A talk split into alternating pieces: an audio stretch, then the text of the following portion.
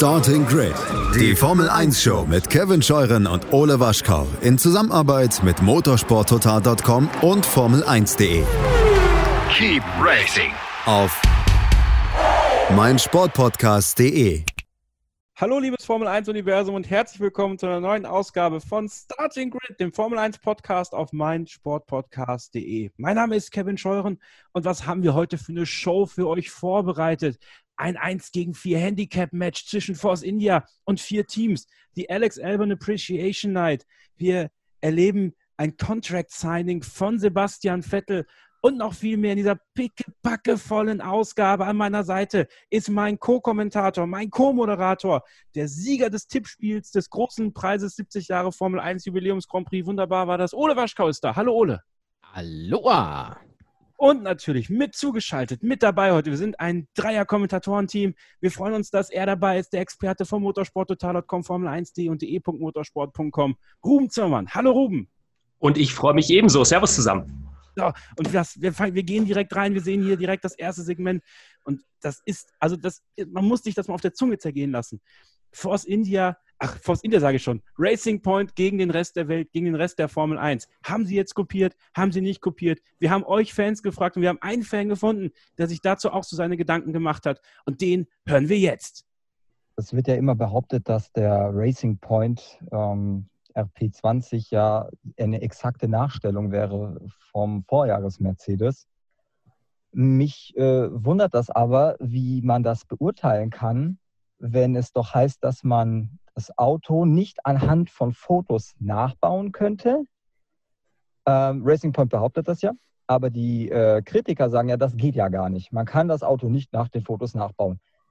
Aber woher wissen Sie denn, dass das Auto so exakt nachgebaut wurde, wenn Sie es anhand von Fotos ja nicht können? Also wieso können Sie es feststellen, dass das Auto exakt dem Mercedes gleicht, ähm, wenn es aber gar nicht nur mit Fotos nachgebaut werden kann? Also das verstehe ich nicht. Ähm, und dann ist mir aufgefallen, dass wenn man sich diesen Querschnitt anschaut, den man sich auch bei motorsporttotal.com ähm, ansehen kann, wo auf der linken Seite der Mercedes zu sehen ist und rechts der, äh, der, der Racing Point, dass das äh, Auto so exakt schon auf den ersten Blick gar nicht dem Mercedes gleicht, weil zum Beispiel die Lufteinlässe äh, in den Seitenkästen vom Mercedes des Vorjahres deutlich größer sind und die Airbox zum Beispiel auch eine ganz andere Form hat. Und wenn man genau hinguckt, findet man auch noch ein paar kleine Abweichungen. Das erkennt man auch schon nur mit einem bloßen Auge auf komprimierten äh, ähm, Homepage-Fotos. Also wieso ähm, die ganze Zeit behauptet wird, dass das Auto eine exakte Nachstellung ist, verstehe ich nicht. Ähm, auch war, glaube ich, mal von Claire Williams die Aussage getroffen, dass es ja unmöglich wäre, das ähm, ganze Konzept und die Philosophie des Autos ähm, zu verstehen, nur wenn man es nachbaut.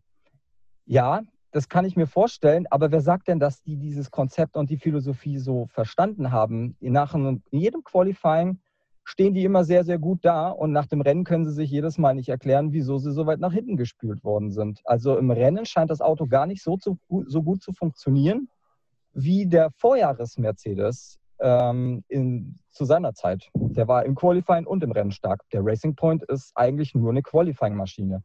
Ähm, ja, also meine Frage ist, äh, glaubt ihr, dass dieser Racing Point tatsächlich eine so exakte Nachstellung des Mercedes ist oder tatsächlich nur der halb gelungene Versuch? Oh, und das ist genau die Frage, die ich dir jetzt stelle.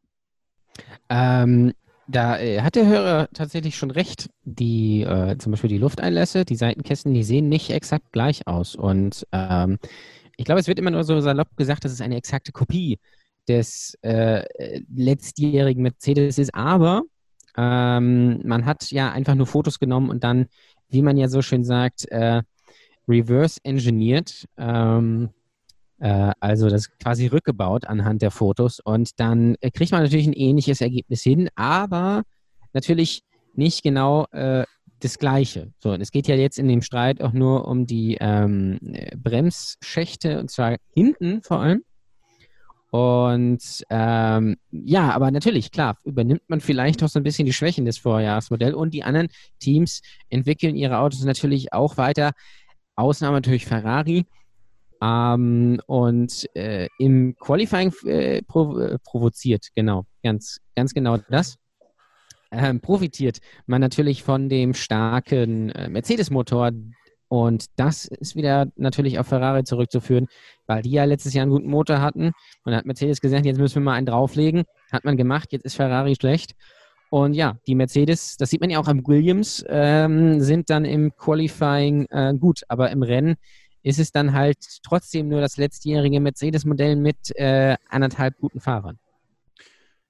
Ruben, vielleicht müssen wir nochmal ja, diese Strafe aufdröseln. 40.000 Euro und 15 Punkte? 400. 400.000 Euro und 14 Punkte. 15 Punkte. Wie viel? 15. 15. Ja, ich auch zuerst. Was ist denn los mit mir? Das kommt bin ich hier gerade der Formel1.de, das 14-seitige Dokument äh, der Urteilsbegründung vor mir habe. Oder zumindest das, äh, was Stefan Ehlen dazu geschrieben hat.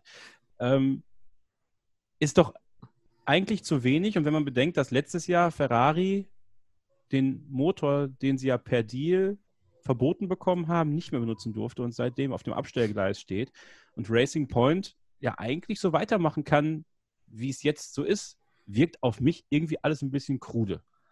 Ja, absolut. Ich glaube, was dabei wichtig zu verstehen ist, was auch am Wochenende von teilweise Teamoffiziellen falsch gesagt wurde. Ähm, ganz wichtig festzuhalten, der Racing Point an sich ist legal. Also der RP20 ist ein legales Auto. Ähm, das ist das, was viele falsch verstehen, weil es das heißt dann immer, diese Bremsschächte sind eigentlich illegal. Die sind nicht illegal. Wenn man sich dieses 14-seitige Dokument durchliest, was du gerade angesprochen hast, was wir natürlich getan haben, ähm, dann ist der entscheidende Punkt, dass nicht die Bremsschächte oder die Bremsbelüftungen an sich illegal sind, sondern der Herstellungsprozess. Darum geht es. Weil man eben beim Designprozess, ähm, und das sieht die FIA als erwiesen an, sich eben diese Mercedes-Teile aus 2019 als Vorlage hergenommen hat. Und das ist auch der Grund, warum es eben nur eine Strafe dafür gibt.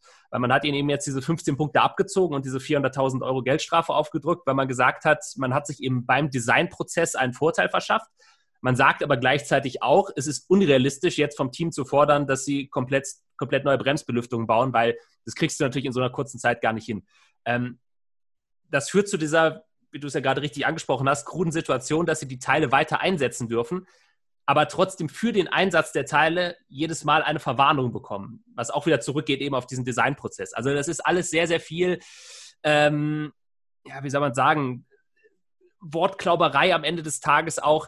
Und das sorgt, glaube ich, auch dafür, dass der oder nicht nur der durchschnittliche Formel 1-Fan es nicht mehr versteht, sondern wie gerade schon gesagt, zum Beispiel Zach Brown hat es auch in der Pressekonferenz einmal falsch gesagt, ich glaube ihm, dass er es eigentlich weiß, dass es nicht so ist, aber auch er hat da einmal, ich glaube, gesagt, dass das Auto illegal ist. Nochmal, das Auto ist nicht illegal. Das hat zumindest die FIA gesagt.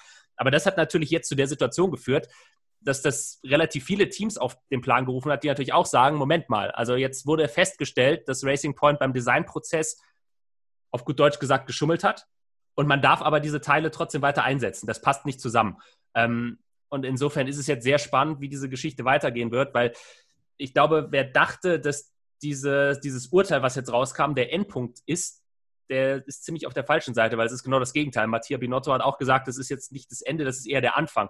Ähm, und Toto Wolf hat auch gesagt, er würde sich wünschen, wenn das Ganze jetzt nicht in einer schmutzigen Schlammschlacht endet besteht natürlich tatsächlich die Gefahr, dass es jetzt genau darauf hinausläuft, weil jetzt wird man dann wirklich ganz genau sich wahrscheinlich auch nicht nur diese Bremsbelüftungen anschauen, weil auch da sagen die anderen Teams jetzt natürlich, ja, Moment mal, wenn aber da jetzt nachgewiesen ist, dass man sich bei Mercedes bedient hat, was Ideen angeht, wer sagt denn, dass es beim Rest des Autos nicht auch so war? Also da gibt es eigentlich jetzt mehr offene Fragen als vorher.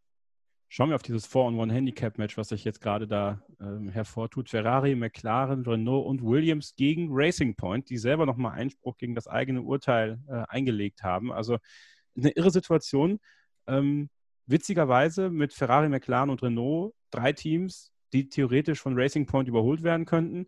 Und mit Williams ein Team, was Mercedes motorisiert ist, was auch wiederum tief blicken lässt in auch die Partnerschaft vielleicht zwischen Williams und Mercedes, weil ähm, Ole ganz offensichtlich hat Toto Wolf ja ein enges Bestreben, dass das ganze Ding jetzt nicht größer wird. Und diese Frage wurde in unserer Starting Grid F1 Fans Facebook-Gruppe gestellt, aber auch in unserer Telegram-Gruppe Starting Grid F1 Fans. Ähm, warum hat Toto Wolf da so ein großes Interesse dran? Und das ist natürlich äh, gerade mit Hinblick auf das, was jetzt mit Aston Martin ist und mit der Partnerschaft, die Stroll und er so haben, und dass er ja kein ähm, kein, kein, wirklich kein sportliches Sagen haben wird und so weiter und so fort, dass Mercedes vielleicht dann doch noch in Probleme kommen kann, so denn diese ganze Situation von diesen vier Teams, die die Einsprüche eingelegt haben, nochmal äh, extremer werden kann. Es ist total interessant, Ole, ne? Ja, das ist, das ist tatsächlich sehr interessant, was ja irgendwie die Vermutung nahelegt, dass ja, Mercedes jetzt nicht einfach quasi die Bremsschächte dahin verschickt hat am 6. Januar, was sie ja getan haben, weil, weil Racing Point da angerufen hat, können wir die mal bitte haben? Ja, gut, hier bitte. Ähm, einfach per Prime hingeschickt, sondern ja, vielleicht, das ist jetzt aber auch äh, sehr theoretisch, vielleicht bestand da ja so eine gewisse Absprache. Auf der anderen Seite ist es natürlich auch so, dass äh, Toto Wolf und Mercedes äh, natürlich das Gesicht wahren wollen. Ähm, denn wenn jetzt rauskommt, das ganze Ding ist quasi von äh, Mercedes geklaut, in Anführungsstrichen, dann wirft das natürlich kein gutes Licht auf Mercedes, weil dann, ja, ähm, muss, muss man sich, glaube ich, die Frage gefallen lassen, so, warum lasst ihr das von eurem Auto einfach so Fotos machen? Und dann bauen die das nach und dann gibt es zufällig diese Partnerschaft mit Aston Martin und Lawrence Stroll. Also, das ist alles sehr merkwürdig. Und ähm, wer weiß, wo das Ganze hinführt, weil es könnte natürlich auch sein, dass sogar Mercedes dann vielleicht Punkte abgezogen bekommt in der Konstrukteurs-WM, äh, im schlimmsten Fall. Und das wäre natürlich sehr doof, ja. Äh, und allgemein wäre es auch schlecht fürs Image, weil Mercedes galt ja so ein bisschen eigentlich immer so eher als Saubermann. Also sie haben sich, also nicht Kimi in dem Fall, sondern ähm, an sich ja nicht, nichts wirklich, ja, die haben einfach gute Arbeit geleistet so. Ähm, klar, wenn jetzt eine Fans, Fans wieder sagen, ja, die hatten ja damals hier den besseren Motor und so, ja, haben sie halt aber gehabt so. Äh, ist ja nicht viel Ferrari, dass man da getrickst hat oder irgendwas anderes, sondern die haben einfach gute Arbeit geleistet. Und das würde man sich natürlich komplett damit kaputt machen, wenn da jetzt irgendwie rauskäme, die haben da was abgesprochen. Ähm, weil, wenn sie es abgesprochen haben, dann ja natürlich nur äh, zu dem Zweck, dass man Mercedes steckt. Weil so sind natürlich in der Theorie vier Mercedes vorne und nicht zwei. Und Lawrence Stroll hat, äh, hat natürlich, dem gehört natürlich Aston Martin, also, also äh, äh, beziehungsweise Anteile an dem Automobilhersteller Aston Martin, so. Ähm, genauso wie ja Toto Wolf. Ähm, auch wenn das der Automobilhersteller ist, ich denke mal, wenn Aston Martin in der Formel 1 erfolgreich ist, hilft das dem Automobilhersteller Aston Martin auch zumindest ein ganz kleines bisschen. Also hilft das auch Toto Wolf. Und naja, es ist alles so ein bisschen ähm, krude. Übrigens ist es nur noch ein 3-on-1-Handicap-Match denn McLaren äh, zieht das zurück, ja, den, äh, den Einspruch, beziehungsweise ja, genau das. Äh, was natürlich auch interessant ist, weil die natürlich nächstes Jahr Mercedes-Partner sind, was übrigens sowieso sehr interessant wird. Ähm, also das ist ganz spannend mit äh, Williams. Also das zeigt ja, dass, also Williams hat ja eigentlich gar keinen Grund zu äh, protestieren weil ähm, A, sind sie viel zu weit hinten und B, sind sie Mercedes-Kunde. Aber trotzdem ist man wahrscheinlich bei Williams auch daran interessiert, irgendwie ähm, an, an der Gerechtigkeit und an der Aufklärung. Und es würde natürlich, wenn Racing Point disqualifiziert, disqualifiziert wird, Nicolas Latifi helfen, weil der ist ja, glaube ich, in Österreich oder so Elfter geworden. Und das wollen natürlich eigentlich alle sehen, dass Nicolas Latifi einen Punkt holt. Was ganz witzig ist, ähm, obwohl witzig aus, aus, Sicht von Racing Point eigentlich nicht, weil man ja mit großen Ambitionen reingegangen ist in die Saison, auch mit, dem, mit der Philosophie in Anführungsstrichen, die man da jetzt verfolgt, wie auch immer sie aussieht am Ende. Alexander Loster aus unserer Starting mit F1 Fans Facebook-Gruppe schreibt, Thema Racing Point, gut kopiert mit den Stärken und Schwächen, gut in der Quali, schlecht im Hinterherfahren ob sich das Team da nicht verkalkuliert hat. Eure Meinung zu meiner These. Belegbar ist das Ganze natürlich mit dem Qualifying und dem Rennvergleich. Nico Hülkenberg auf Rang 3, sensationell, hat, glaube ich, sogar noch mehr aus dem Auto rausgeholt, als er eigentlich drin war, hat er auch bei F1 Nation gesagt. Und Lance Stroll auf 6 und am Ende äh, hieß es Platz 6 für Lance Stroll, immerhin keinen Platz verloren und Nico Hülkenberg ja auf Platz 7 zurückgefallen wurde schon beim Start geschnupft von Max Verstappen und dann ging es immer weiter zurück. Dann noch dieser dritte Stop, den er machen musste, aufgrund von Vibrationen am Reifen, aber eigentlich ist das nur der Code für ähm, let, let, let Land Pads for the Championship. Ähm, Ruben, es ist tatsächlich so, ne? Man hat die 2019er Stärken des Mercedes im Qualifying kopiert, aber im Rennen tatsächlich irgendwo die gleichen Probleme. Hinterherfahren ist für den Racing Point extrem schwer. Ja, das kann man durchaus so sagen. Das ist auf jeden Fall ein Trend erkennbar. Ähm, wobei man jetzt in dem konkreten Fall natürlich auch sagen muss, dass im, in der umgekehrten Situation Red Bull auch einfach regelmäßig im Qualifying unter den eigenen Möglichkeiten bleibt. Weil Red Bull wiederum hat genau den umgekehrten Fall. Die haben einfach ein Auto, was im Rennen sehr stark ist, wo wir sicherlich später bei Alexander Elbe noch mal drauf kommen werden. Ähm, die haben aber im Qualifying riesige Probleme. Und das sind dann eben genau die beiden Positionen im Prinzip, die man ja dann auch verloren hat äh, im Rennen, plus Charles Leclerc, der auf einer anderen Strategie unterwegs war. Ähm, ja, man, man ist im Rennen schon ein bisschen langsamer als im Qualifying. Ähm, ich würde aber gerne auch nochmal zurückgehen auf das erste Hörerfeedback, was wir bekommen haben, in dem ja sehr viele gute Sachen gesagt wurden. Ähm, und da war ja auch die Frage dabei, woran die anderen Teams das quasi erkennen wollen, anhand von Bildern lediglich, dass das Auto eins zu eins nachgebaut ist. Mattia Binotto hat da was ganz Gutes zu gesagt in der Pressekonferenz auch. Ähm, er hat nämlich gesagt, wenn es so einfach wäre und man könnte das wirklich machen, dann hätte es halt schon mal irgendjemand gemacht. Also ich meine, wir reden hier von 70 Jahren Formel 1 und früher waren die Autos ja bei weitem nicht so komplex wie heute. Und da muss man sich dann schon die Frage stellen, wenn es wirklich gehen würde, ein Auto so exakt nachzubauen, nur anhand von Bildern, warum haben das Teams wie Minardi nicht schon in den 90er Jahren versucht? Also es, beziehungsweise es hat natürlich im Laufe der Jahre immer mal wieder Versuche gegeben in der Formel 1, ähm, aber meines Wissens nach hat es nie jemand geschafft. Und ich glaube, das ist so ein bisschen auch der Knackpunkt, dass einfach viele sagen, oder der Meinung sind, es kann so nicht funktionieren. Wir wissen nicht, wie es war, auch das, das muss man dazu sagen, aber es ist eben diese Meinung, die vorherrscht. Das geht einfach nicht, weil es ging in 70 Jahren nicht, es kann auch jetzt nicht gehen. Wie gesagt, wir wissen es nicht, vielleicht ist Racing Point irgendein großartiger Trick gelungen, wie es jetzt eben doch geht, aber das ist eben der Grund, warum, und das war ja die Frage des Hörers, warum sich viele Experten eben so sicher sind, dass der Racing Point nicht komplett selbst gebaut sein kann. Ähm, um dann nochmal zurückzukommen auf die Stärken und Schwächen des Autos glaube, man profitiert natürlich auch davon in diesem Jahr, dass es einfach lange, lange Zeit hinter Mercedes einfach mal gar nichts gibt. Also wenn Red Bull so stark wäre wie letztes Jahr, nicht nur im Rennen, sondern eben auch im Qualifying, wenn Ferrari vor allem nicht so dramatisch abgebaut hätte, dann wäre Racing Point ja auch nicht so weit vorne. Dann wären sie irgendwo an der Spitze des Mittelfelds. Und ich glaube, dann würde das Thema vielleicht auch nicht die Aufmerksamkeit bekommen, die es aktuell bekommt. Aber dadurch, dass eben die anderen schwächeln und Racing Point so weit vorne steht, ist es plötzlich ein Thema, auf das eben alle schauen, weil natürlich die Leute zu Recht auch sagen, hm, die waren letztes Jahr eher am unteren Ende des Mittelfelds, plötzlich stehen sie vor Ferrari, wie kann das sein? Und ähm, ja, also ich habe es ja gerade schon mal gesagt, da sind, da sind definitiv einige Fragen noch offen, die es zu klären gilt. Wobei man ja sagen muss, so weit vorne stehen die ja eigentlich gar nicht. Es ist ja eigentlich nur im Qualifying, dass sie dann, oder mal auch im freien Training, dass sie dann mal irgendwie so ein bisschen äh, was zeigen, so wie jetzt am, am Wochenende mit Nico, der auf Platz 3 gefahren ist. Im Rennen sind sie dann natürlich ein sicherer Top-10-Kandidat, aber so aus eigener Kraft äh, ist das Podium doch, doch sehr, sehr, sehr weit weg. Und es ist natürlich streckenabhängig, aber es gibt natürlich Strecken, da ist Renault besser. Es gibt, äh, wir haben auch schon gesehen, dass McLaren äh, besser ist. Ferrari mit Charles Leclerc ist auch besser. Also so richtig gelohnt hat sich das nur bedingt. Ähm, und ja, vielleicht müssen einfach noch ein paar Rennen ins ins Land gehen, um zu sehen, okay, ja, die haben jetzt das Auto irgendwie nachgebaut. Vielleicht haben sie sich auch einfach gedacht, so, wir machen das jetzt einfach mal. Vielleicht, hat, vielleicht hatte noch niemand den Gedanken, das einfach exakt nachzubauen, sondern vielleicht hat man immer gedacht, ja, wir nehmen hier den Lotus 79, aber wir machen irgendwas anderes. Ja? Und hier hat man vielleicht gesagt, nee, wir bauen das jetzt einfach mal exakt nach.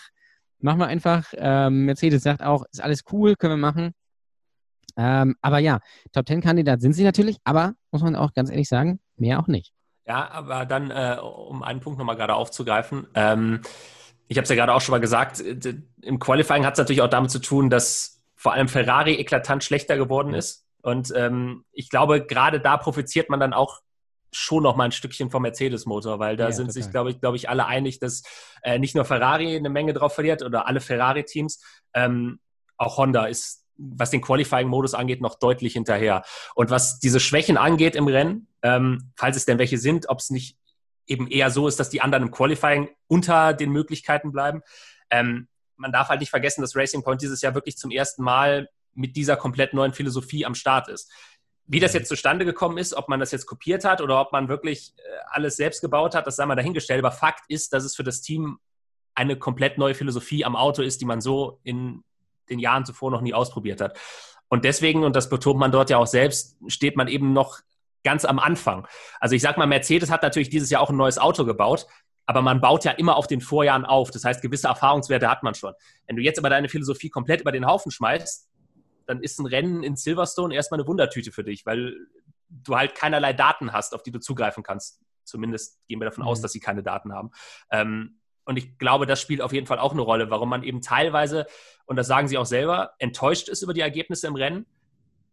Aber es ist halt ein Lernprozess. Und glaube, also wie gesagt, immer unter der Annahme, dass sie dieses Auto wirklich ohne Daten von Mercedes selbst gebaut haben, ist es jetzt nicht ungewöhnlich, dass man teilweise ähm, erstmal Erfahrung sammeln muss und dann eben auch über Stolpersteine stolpert.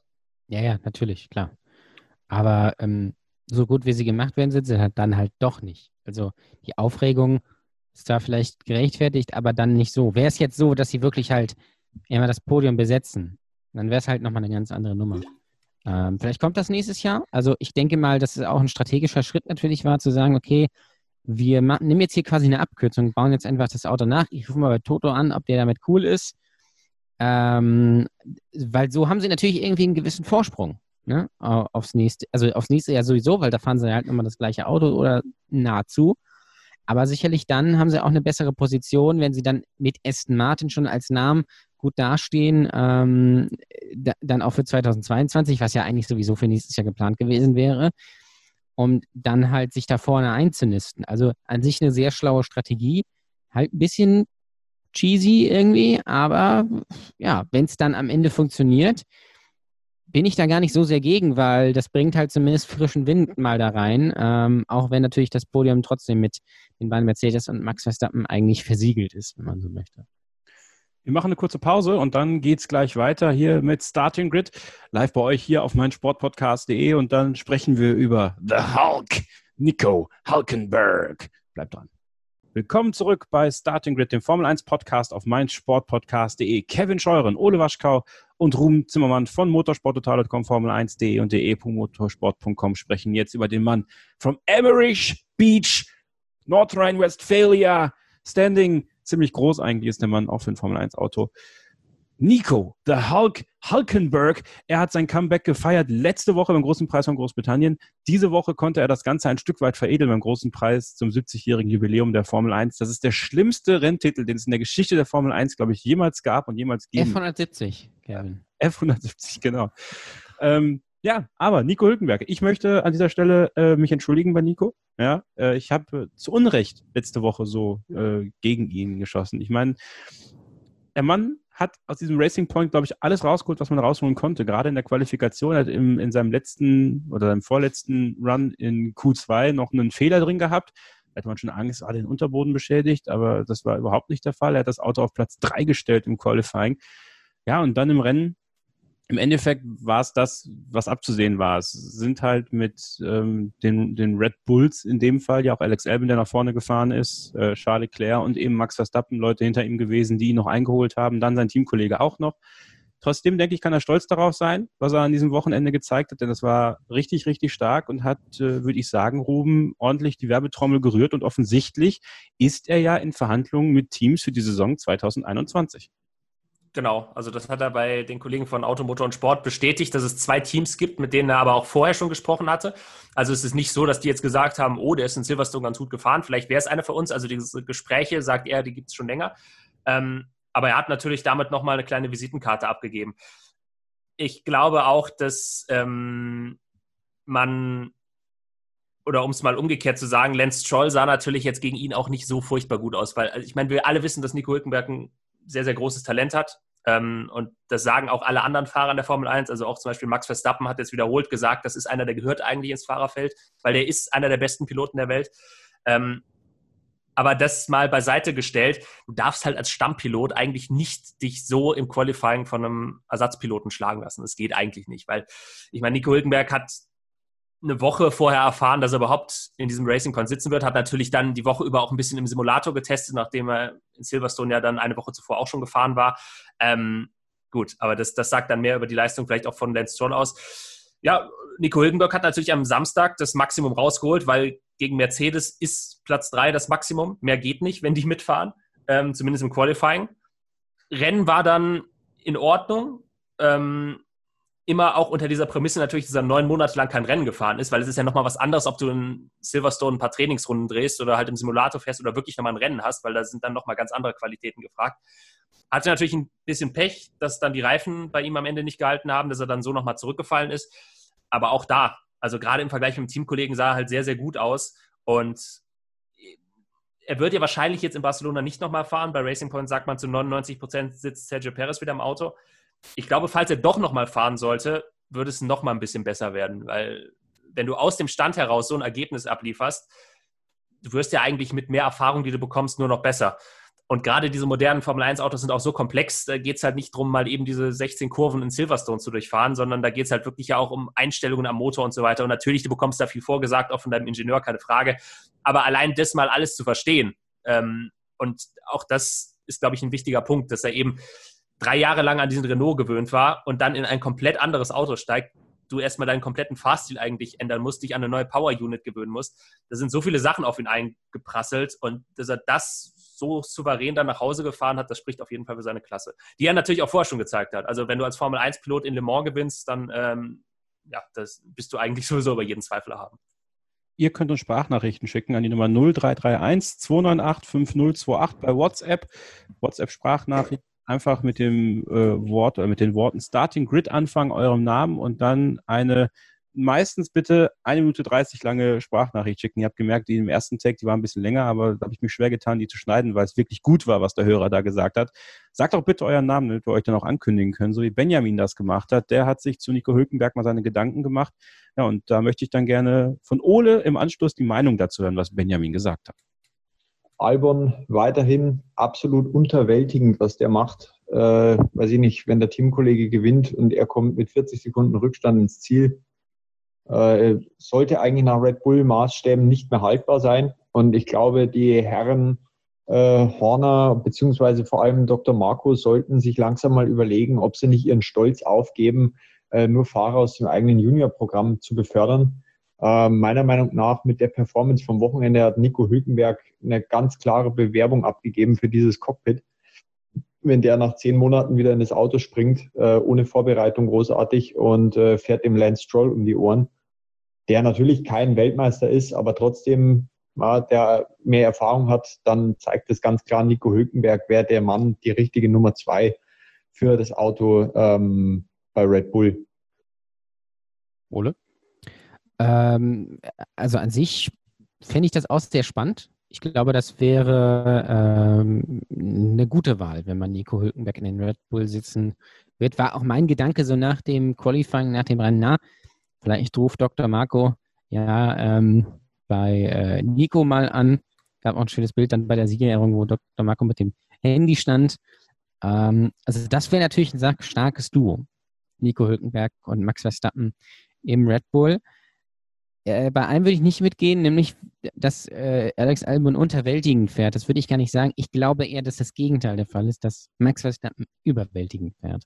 Das ist ein signifikanter Unterschied. Es ist so ein bisschen so, es, es erinnert mich so ein bisschen an die äh, frühe Karriere oder generell die Karriere von unserem Michael. Ja? Ähm, weil 94, 95 war er ja äh, Teamkollege dann von Jos Verstappen und beziehungsweise Johnny Herbert und natürlich dem legendären, wir erinnern uns alle gerne, JJ Lechto. Ähm, und Johnny Herbert zum Beispiel, 95, ist kein schlechter Fahrer, aber hat halt natürlich auch eigentlich gar kein Land gesehen gegen Michael Schumacher, trotz der zweier Siege, die er geholt hat. Oder noch besseres Beispiel, Eddie Irvine, auch ein super eigentlich Formel-1-Fahrer gewesen. Halt nie auf dem Top-Level, aber der hat da schon früh natürlich auch im Jordan und in den Nachwuchsklassen davor gezeigt, dass er schon Talent ist. Aber gegen Michael Schumacher war er eigentlich die klare Nummer drei, wenn man so möchte. Und so, so ähnlich ist es hier auch. Ich glaube, Max Verstappen ist einfach so gut. Ja. Ähm, und Alexander äh, Albon ist A, relativ unerfahren noch, darf man immer nicht vergessen. Und äh, B, doch ein sehr talentierter Fahrer. Gerade im Rennen zeigt das dann doch, dass er es eigentlich ganz gut hinkriegt. Er wird dann halt Fünfter mit 40 Sekunden Rückstand, weil Max Verstappen aber so gut ist. Und das Gleiche hat man gesehen, finde ich, bei ähm, Racing Point. Ähm, klar sieht Lance Stroll extrem unglücklich aus, wenn Nico Hülkenberg da eigentlich im zweiten Rennen kommt und wird mal Dritter äh, im Qualifying. Ähm, aber das zeigt, finde ich, eigentlich auch nur, was für ein guter Fahrer Nico Hülkenberg ist. Und das hat man jetzt, finde ich, nochmal extra gesehen wo wir ja die Jahre vorher immer gesagt haben, ja, okay, Nico, ja, der ist schon gut, aber ist er wirklich so gut? Ach, wir wissen es ja nicht. Und ah, die Zeit ist vorbei. Und jetzt kommt da, da rein, neues Auto und ähm, ist auf Anhieb schnell und er wäre ja dann auch im, im Rennen vor Lance Stroll ähm, gelandet. Lance Stroll hat, war aber nicht besser oder schlechter als sonst. Das war halt das, äh, das Niveau von Lance Stroll. Wir werden jetzt am nächsten Wochenende, wenn Sergio Perez wieder fahren sollte, sehen, äh, äh, wo der landet. Ja, und ähm, es zeigt, wie gut Nico Hülkenberg ist und da hole ich jetzt noch ein bisschen weiter aus. Das zeigt auch, wie gut Daniel Ricciardo ist. Da schließt sich dann nämlich der Kreis zu Max Verstappen, äh, weil ähm, Daniel Ricciardo konnte ja ganz gut gegen Max Verstappen bestehen. Ähm, und alle anderen so danach konnten es dann halt nicht mehr. Und letztes Jahr sind ja Nico Hückenberg und Daniel Ricciardo zusammengefahren. Und da haben wir ja gesagt, ja, hm, das sind so Altstars, die wir, die da überbezahlt sind und keinen Bock mehr haben. Ähm, aber ich glaube, es sind zwei unfassbar gute Fahrer. Das wird A, nächstes Jahr spannend für äh, McLaren. B zeigt das aber auch, wie schlecht Renault in den letzten Jahren war. Das stimmt. Das ist aber äh, keine Überraschung mehr. Ähm, Ruben, ähm, F1 Nation nochmal reingebracht. Da hat Nico Hülkenberg ein Interview gegeben und äh, TC, unser TC, Tom Clarkson, thank you Tom, hat ähm, eine These geäußert, dass er Nico Hülkenberg nächstes Jahr im Alfa Romeo sieht. Denn er kennt Frederik Vasseur. Äh, Frederik Vasseur ist sehr interessiert an Nico Hülkenberg, denkt auch, dass er in die Formel 1 gehört und wir gehen mal alle davon aus, dass Kimi Räikkönen seine Karriere beenden wird am Ende der Saison. Dann wäre dann ja ein Platz frei, der eben nicht von Ferrari bestimmt wird. Das andere Team wäre Haas. Da ist noch nicht mal klar, ob Haas überhaupt Formel 1 fahren wird in der nächsten Saison. Bei Alpha ist es ja dann quasi auch schon eine Bestätigung, dass man dabei bleiben wird. Ist Alpha dann im Endeffekt die richtige Adresse für einen Fahrer, der durchaus Ambitionen hat, weiter oben mitzufahren? Weil man kann jetzt nicht davon ausgehen, dass Alfa Romeo 2021 plötzlich den Quantensprung macht und irgendwo im Mittelfeld mitfährt, sondern er wäre dann Hinterbänkler. Tut er sich das an, deiner Meinung nach? Ist definitiv eine berechtigte Frage, weil er selber schon mal gesagt hat, dass er in diesem Stadium seiner Karriere eigentlich sich das nicht mehr antun muss. Also er hat es nicht speziell bezogen auf ein Team gesagt, aber das war im letzten Jahr schon mal Gespräch, als es darum ging, ob er vielleicht dieses Jahr bei Williams unterkommt, nachdem ihm da eben für 2020 eine Möglichkeit nach der anderen weggebrochen ist und dann blieb irgendwann nur noch Williams, ähm, weil die ja ihren zweiten Fahrer relativ spät verkündet haben mit Nicolas Latifi. Und da hat er dann halt auch schon gesagt, naja, wenn man sich anschaut, wo die momentan stehen, das brauche ich in meiner Karriere zum jetzigen Zeitpunkt eigentlich nicht mehr. Und du hast absolut recht, Alpha wird nächstes Jahr in einer ähnlichen Situation sein, weil genau wie Haas leiden sie einfach drunter, dass Ferrari diesen unfassbar schlechten Motor dieses Jahr hat und an dem wird sich halt im nächsten Jahr auch nicht so viel ändern, weil äh, die Entwicklung ist eingefroren momentan, das heißt, man kann nicht so viel daran ändern. Ähm, und das heißt, nicht nur übrigens beim Motor, sondern ja auch beim Chassis, da sind die Entwicklungsmöglichkeiten für 2021 auch sehr begrenzt. Und wenn man sieht, wo Alpha aktuell steht, ähm, dann wird es auch nächstes Jahr so laufen, dass im Normalfall die irgendwo um die Plätze maximal 13, 14, 15 kämpfen mit halt Konsorten wie Haas und äh, ja, möglicherweise Williams, wenn die sich noch ein bisschen weiter steigern. Ähm, ich glaube nicht, dass das für Nico Hülkenberg eine besonders ansprechende Option ist. Ähm, was ich aber im Hinblick auf Alpha noch äh, kurz anmerken möchte, ähm, weiß nicht, hat einer von euch beiden die Formel 2 gesehen? Weil da haben sich natürlich äh, ja. die beiden Ferrari-Junioren mal richtig schön ja, empfohlen. Ferrari. Weil äh, ja. Äh, Mick Schumacher und Robert Schwartzman Platz 1 und 2 im Formel 2 Sprintrennen schöne Kollision hingelegt. Äh, genau das, was man vom Ferrari-Fahrer eigentlich erwartet. Also wenn sie sich damit nicht für die, für die Formel 1 empfohlen haben, dann weiß ich es auch nicht mehr.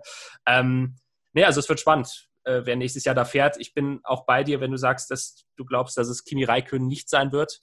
Ähm, es gibt ja auch durchaus, glaube ich, berechtigte Spekulationen, ob er überhaupt das Jahr zu Ende fährt, wenn es so weiterläuft wie jetzt, weil ich glaube, er war jetzt äh, zum zweiten oder sogar zum dritten Mal letzter in der Qualifikation. Und da greift natürlich dann irgendwo auch das gleiche Argument wie bei Nico Hülkenberg. Muss sich das einer mit so vielen Jahren Formel 1-Erfahrung, der auch schon Erfolge gefeiert hat, überhaupt noch antun? Ähm, ich bin jetzt nicht wirklich nah an Kimi Räikkönen dran. Das heißt, ich weiß nicht, ob er diesen, diese Motivation findet, da jetzt noch weiterzufahren oder ob er wirklich sagt, naja, das ist für mich eher alles ein Hobby. Wenn wir Letzter sind, sind wir halt Letzter. Ist mir auch alles egal. Hauptsache, ich kann Formel 1 fahren. Dann wird er sicherlich das Jahr auch beenden. Ähm, aber wenn er gewisse Ambitionen hat, dann gilt halt für ihn das Gleiche wie für Nico Hülkenberg, dass er sagt, hm, das ist vielleicht dann nicht mehr das Richtige für mich. Und dann hast du eben auf einer anderen Seite, um das jetzt doch nochmal auf eine ernstere Spur zu bringen, ähm, diverse Ferrari-Junioren. Du hast halt in der Formel 2 eben Robert Schwartzman, Mick Schumacher oder auch einen Callum Islet, der äh, aktuell sogar bester Ferrari-Junior ist, ähm, die natürlich sehr gerne Formel 1 fahren würden und denen es dann auch nicht ganz so wichtig wäre, wenn es eben nur um Position 14, 15 irgendwo geht, wie es zum Beispiel auch mit dem George Russell der Fall ist, der aktuell bei Williams fährt und weil er aber eben noch am Anfang seiner Karriere steht, trotzdem die Motivation findet, zu sagen, hey, ich habe Bock drauf, das ist mein, meine erste Station in der Formel 1, ähm, das ist alles cool. Und als erfahrener Pilot sich freiwillig in ein Auto zu setzen, von dem du weißt, du kannst wahrscheinlich noch nicht mal Punkte holen im Normalfall, ähm, schwierig. Ja, sehe ich auch so. Also ähm, ich glaube, da am ehesten noch Haas, aber das ist ja auch kein Punktegarant. Also das ist ja, äh, das ist ja die absolute graue Maus und Alpha, das sieht man ja auch, ist ja ganz klar das schlechteste Team. Also sie sind ja schlechter als Williams, muss man ganz klar sagen. Na, zumindest im Qualifying. Also im Rennen sehen sie meistens besser ja, aus. Ja. Das ist halt auch, das ist halt auch wieder. Ja, ja das, das, ist halt auch wieder das, das ja. Prinzip, worüber wir gerade ja auch schon bei Racing Point gesprochen haben. Ähm, generell alle Ferrari-Teams sind halt einfach schlecht im Qualifying, weil äh, wir wissen es, der Motor und so weiter. Ähm, und da hat halt Williams den Vorteil durch Mercedes. Und im Rennen kehrt sich das aber um, weil im Rennen ist schon meistens Alpha dann nochmal ein bisschen schneller als Williams. Also, ja. Und zumal ist, es wäre ja dann auch, was die Außenwirkung angeht, äh, so, wenn jetzt, keine Ahnung, äh, also Nico Hülkenberg fährt jetzt da diese zwei Rennen oder anderthalb Rennen, sagen wir mal, für äh, Racing Point und kann da wirklich so Finger, Finger aufzeigen, so nach dem Motto. Und dann kommt er nächstes Jahr zurück und fährt dann für Alfa Romeo und dümpelt dann hinten rum. Oder Haas wäre genau das Gleiche. Dann wäre ja genau die Wirkung eigentlich nach außen. Und ich glaube, das würden wir auch sagen hier. Ja, ist ja schön, dass er wieder da ist, aber da gehört er nicht hin. Und das stimmt auch. Und wenn Nico Hülkenberg schlau ist, sagt er dann halt, ich weiß ja nicht, mit wem er da verhandelt. Also in der, oder mit wem er spricht. Ja, sagen wir so. Das können ja eigentlich nur Haas und Alpha sein, weil so sehr ich mir das bei Red Bull wünsche, schwierig. Und sonst gibt es halt nichts. Weil ich glaube nicht, dass Lawrence jetzt da irgendwie sagt, komm, Lance, geh mal eine Runde schwimmen, so nach dem Motto. ähm, auch wenn das natürlich wahrscheinlich auf, de, auf dem Papier natürlich rational vielleicht sogar ein bisschen schlauer wäre, wenn du Sebastian Vettel und Nico Hülkenberg da im Team hast. Das wäre natürlich ein sackstarkes Team. Das will aber nicht passieren. Weil dann ist auch die große Frage, nehmen wir mal an, dass mit Sebastian Vettel und ähm, Aston Martin äh, klappt jetzt dann ist ja Checo Perez auch noch auf dem Markt. Und der wird ja also eher in Verbindung gebracht mit, mit Alpha, äh, weil Sauber ist ja sein altes Team. Ähm, aber der wäre natürlich bei Haas auch sehr gerne gesehen aufgrund des amerikanischen Aspekts. Und dann hast du noch die drei Ferrari-Junioren, ähm, von denen ja witzigerweise Callum Island, hast du ja gerade gesagt, eigentlich die äh, äh, Formel 2 äh, Meisterschaft gerade anführt. Ja? Also der, der eigentlich nicht im Fokus steht. Weil Schwarzmann ist das große Talent, Mick Schumacher ist halt der Sohn von Michael Schumacher. Äh, und eigentlich ist es ja quasi so ein bisschen so, als müssten, müssten sie nur noch unterschreiben und dann werden die halt platziert. Aber jetzt kommt halt Callum Eilert und macht dem da so ein bisschen Strich, den Strick durch die Rechnung. Und ich glaube, Mattia Binotto und, und Konsorten werden da Zähne knirschen und dann sagen, ja gut, Callum, äh, du bist zwar hier ein unbeschriebenes Blatt. Ähm, aber wir, aufgrund der Leistung müssen wir nicht nehmen. Kann ich irgendwie auch mir nicht vorstellen. Aber ich sage ja immer, in der Formel E ist immer ein Platz frei. Wir machen jetzt eine kurze Pause. Ja, und dann sprechen wir einfach mal über den anderen Deutschen, der ja noch ein Contract Signing vor sich hat. Und das wird der nächste, das nächste Segment sein. Right after this. Willkommen zurück bei Starting Grid, dem Formel 1 Podcast auf meinsportpodcast.de und einer Sprachmitteilung, einer WhatsApp-Sprachnachricht von einem Hörer, der eine ganz sichere These aufgestellt hat. Dreher gestern, die verkorkste Ferrari-Strategie, die Aussagen von Binotto gegen Vettel, auch die Aussagen von Vettel gegen Ferrari. Da läuft alles schief. Und ich glaube, wir haben das letzte Rennen von Sebastian Vettel in einem Ferrari gesehen. Ich glaube, Ferrari wird jetzt konsequent sein und Sebastian Vettel einfach rauswerfen, beziehungsweise Vettel wird einfach Ferrari jetzt schon verlassen und ein gewisser Antonio Giovinazzi oder ein Formel-2-Fahrer wird diesen Platz für die restliche Saison übernehmen. Auch wenn das vielleicht äh, resultattechnisch ähm, keine Steigerung sein wird, muss man aber das so bedenken, dass ein Antonio Giovinazzi sehr dankbar sein wird, dass er ein Ferrari fahren wird, wenn das so der Fall sein wird, und sein Maul halten wird und nicht gegen Ferrari schießen wird, falls da irgendwas falsch läuft. Weil Antonio Giovinazzi nicht so einer ist, der politisch irgendwas zu sagen hat, wie ein Sebastian Vettel. Deswegen glaube ich tatsächlich, dass wir Sebastian Vettel nicht mehr sehen werden in dieser Saison, in diesem Jahr. Ich würde diese These nicht unterstützen, aber sie ein bisschen ausbauen und dahingehend ausbauen, dass ich glaube, dass wir ihn noch einmal in einem Ferrari sehen werden und das wird in Barcelona sein. und danach wird die Zusammenarbeit zwischen ihm und Ferrari enden. Es wird auch an diesem Wochenende die Verkündung geben, dass er bei Racing Point unterschreibt, weil man wartet darauf, dass Checo Perez gesund ist. Man möchte ihn nicht rausschmeißen, während er gerade in der Quarantäne sitzt. Das kann ich natürlich auch verstehen. Er muss sich ja auch dann der Presse auch irgendwie erklären können. Ähm, obwohl ich noch nicht mal klar sagen würde, dass es dann am Ende Checo Perez ist, der den Laden da verlässt, weil auch Lance Stroll hat ja jetzt mittlerweile mal in einem Interview gesagt, bei Sego Sport, ähm, sollte mein Vater mich rauswerfen, dann ist das halt Business. Das sieht er natürlich nicht so, aber im Zweifel wäre das halt so. Ähm, ja, Ruben. Sebastian Vettel und Ferrari, eine Ehe, die zum Scheitern schon seit Jahren verurteilt war, irgendwie ein Stück weit, glaube ich, aber jetzt endgültig in die Brüche gegangen ist. Ähm, wie gesagt, so hart wie der Hörer es gesagt hat, würde ich es jetzt nicht sagen, dass es jetzt das letzte Rennen war. Wie gesagt, was hältst du von meiner aufgebauten Theorie, dass es dann in Barcelona soweit sein kann? Weil äh, lange kann es nicht mehr dauern, so wie die miteinander umgehen. Naja, ähm, ich sag mal so, ich würde tatsächlich nichts ausschließen. Also ich, ich, glaube auch nicht, dass es das letzte Rennen von Sebastian Vettel war. Ähm, ich, also ich glaube, ich, schwer zu sagen, der, der Kopf sagt irgendwo, wenn, wenn das Ganze rational abläuft, er fährt die Saison zu Ende. Aber das Herz sagt irgendwie, nee, er, er zieht vorher einen Schlussstrich. Auch wenn man Sebastian Vettel ein bisschen kennt und also wenn er wirklich dieses Gefühl hat, dass er vom Team unfair behandelt wird, ich glaube, das ist etwas, was er gar nicht ab kann. Ich glaube, wenn er selber eine schlechte Leistung abliefert und weiß, dass es seine Schuld ist, dann kann er auch damit leben. Wenn er aber wirklich das Gefühl hat, dass da im Hintergrund irgendwas läuft im Team gegen ihn, dass man ihn wirklich benachteiligt, bewusst, äh, wie er es ja jetzt in Silverstone auch gesagt hat, dass man ihm eben die Strategie komplett ruiniert hat und ja auch so ein bisschen hat anklingen lassen, dass das, das Absicht gewesen sein könnte zumindest. Ähm, ich glaube, das ist etwas, was er gar nicht ab kann. Und ah, es ist ein schwieriges Thema, weil ich will jetzt hier nicht irgendwelche Verschwörungstheorien lostreten in Richtung Ferrari will ihn rausmobben oder solche Geschichten. Aber ich formuliere es mal ein bisschen anders. Ähm, also Christian Nimmervoll hat ja in seiner Kolumne auch geschrieben, dass er nicht glaubt, dass da im Hintergrund irgendwas läuft von Ferrari gegen Sebastian Vettel.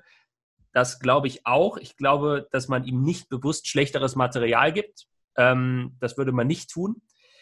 Was ich allerdings glaube, und das ist meine rein subjektive Theorie, ist, dass man zumindest nichts dagegen hätte, wenn genau dieses Szenario eintritt, das du gerade skizziert hast oder das auch der Hörer skizziert hat, nämlich dass Sebastian Vettel von sich aus die Brocken hinschmeißt. Weil ich glaube, Ferrari wird ihn nicht rausschmeißen, weil A, man damit, glaube ich, in einem sehr, sehr schlechten Licht dastehen würde, wenn man einen viermaligen Weltmeister, nachdem er ja doch jahrelang sehr, sehr viel für das Team getan hat, vor die Tür setzt. Das wäre nicht sonderlich clever, deswegen wird man das einerseits nicht machen. Und der zweite Punkt ist, wenn man ihn rausschmeißt, müsste man ihm ja trotzdem sein Gehalt weiter bezahlen. Das müsste man natürlich nicht tun, wenn er von sich aus hinschmeißt. Ich sage, wie gesagt, nicht, dass Ferrari das bewusst in diese Richtung pusht, dass man versucht, ihn rauszudrängen, um eben was man auch nicht unterschätzen sollte, noch ein paar Millionen einzusparen, wenn man ihm sein Gehalt nicht mehr zahlen müsste für dieses Jahr. Ähm, aber ich würde tatsächlich so weit gehen zu sagen, sie hätten nichts dagegen. Also wenn Sebastian Vettel morgen bei Mattia Binotto anrufen würde und sagen würde, du, Mattia, das ist mir hier alles nichts mehr, nach Barcelona bin ich weg, glaube ich jetzt nicht, dass Mattia Binotto in Tränen ausbrechen würde. Gucken in unsere Starting mit F1-Fans Facebook-Gruppe. Ole Marcel Mühlsteff schreibt, interessant ist irgendwie die Berichterstattung über Vettel. Ich glaube, der kann sich jedes Rennen drehen, sich immer vom Teamkollegen in den Schatten stellen lassen und am Ende ist einzig und alleine Ferrari schuld. Ich bleibe dabei, als er auf WM-Kurs 2018 den Ferrari in Hockenheim im Kies versenkt hat, geht es für ihn nur noch bergab. Man stelle sich nur mal vor, Ferrari hätte damals auf die deutschen Medien gehört und hätte Raikön behalten. Vielleicht wäre Vettel dann glücklicher, aber sicher nicht schneller oder besser. Wirklich tragisch ja, es ist eine sehr interessante Gemengelage, die sich gerade auftut, meiner Meinung nach auch, Ole. Ähm, Sebastian Vettel, letzte Woche haben wir einen draufbekommen tatsächlich von einigen Hörern, weil wir zum Beispiel über Roman Grosjean gesprochen haben oder auch Brandon Hartley. Es hat sich jetzt jemand beschwert, dass, dass wir Brandon Hartley beleidigt hätten als äh, lustlos. Aber Sebastian Vettel das nicht unterstellt haben. Das möchte ich jetzt ein bisschen revidieren. Tatsächlich wirkt er auf mich in äh, Großbritannien 2 ziemlich lustlos auch. Vor allem am Samstag. Also er sagt ja, ich konnte hier nicht mehr aus dem Auto rausholen. Konnte er das wirklich nicht? Wollte er das wirklich nicht? Ich würde auch nicht sagen, dass Ferrari ihn sabotiert, aber ich würde doch auch mal die Charakterfrage stellen wollen, was Sebastian Vettel angeht. Ähm, es ist erneut die Situation, wie es bei Red Bull war. Er war erst die Nummer eins. Gut, bei Red Bull war der Kampf mit Mark Webber ein bisschen härter bis dahin, dass man der, dass er tatsächlich so endgültig Nummer eins war, musste er sich mal so ein bisschen bisschen behaupten, aber dann, bis Daniel Ricciardo kam, war es eigentlich äh, smooth sailing für ihn. Dann kam Daniel Ricciardo. Es ging schlagartig bergab bei ihm. Der Abschied von Red Bull damals, da gibt es ja auch noch die Leute, die sagen, das hat man ihm wirklich, eigentlich wirklich nie verziehen bei Red Bull, wie er damals gegangen ist, auch wenn sich Horner und Marco immer nett mit ihm zeigen. Aber so ein Mateschitz, der hat das nicht vergessen. Dann kam er zu Ferrari, wollte in die Fußstapfen von Michael Schumacher treten, ähm, war klar die Nummer eins. Mit Kimi Räikkönen hat ja auch einen Teamkollegen, der das ganz gut gespielt hat, auch die Nummer zwei.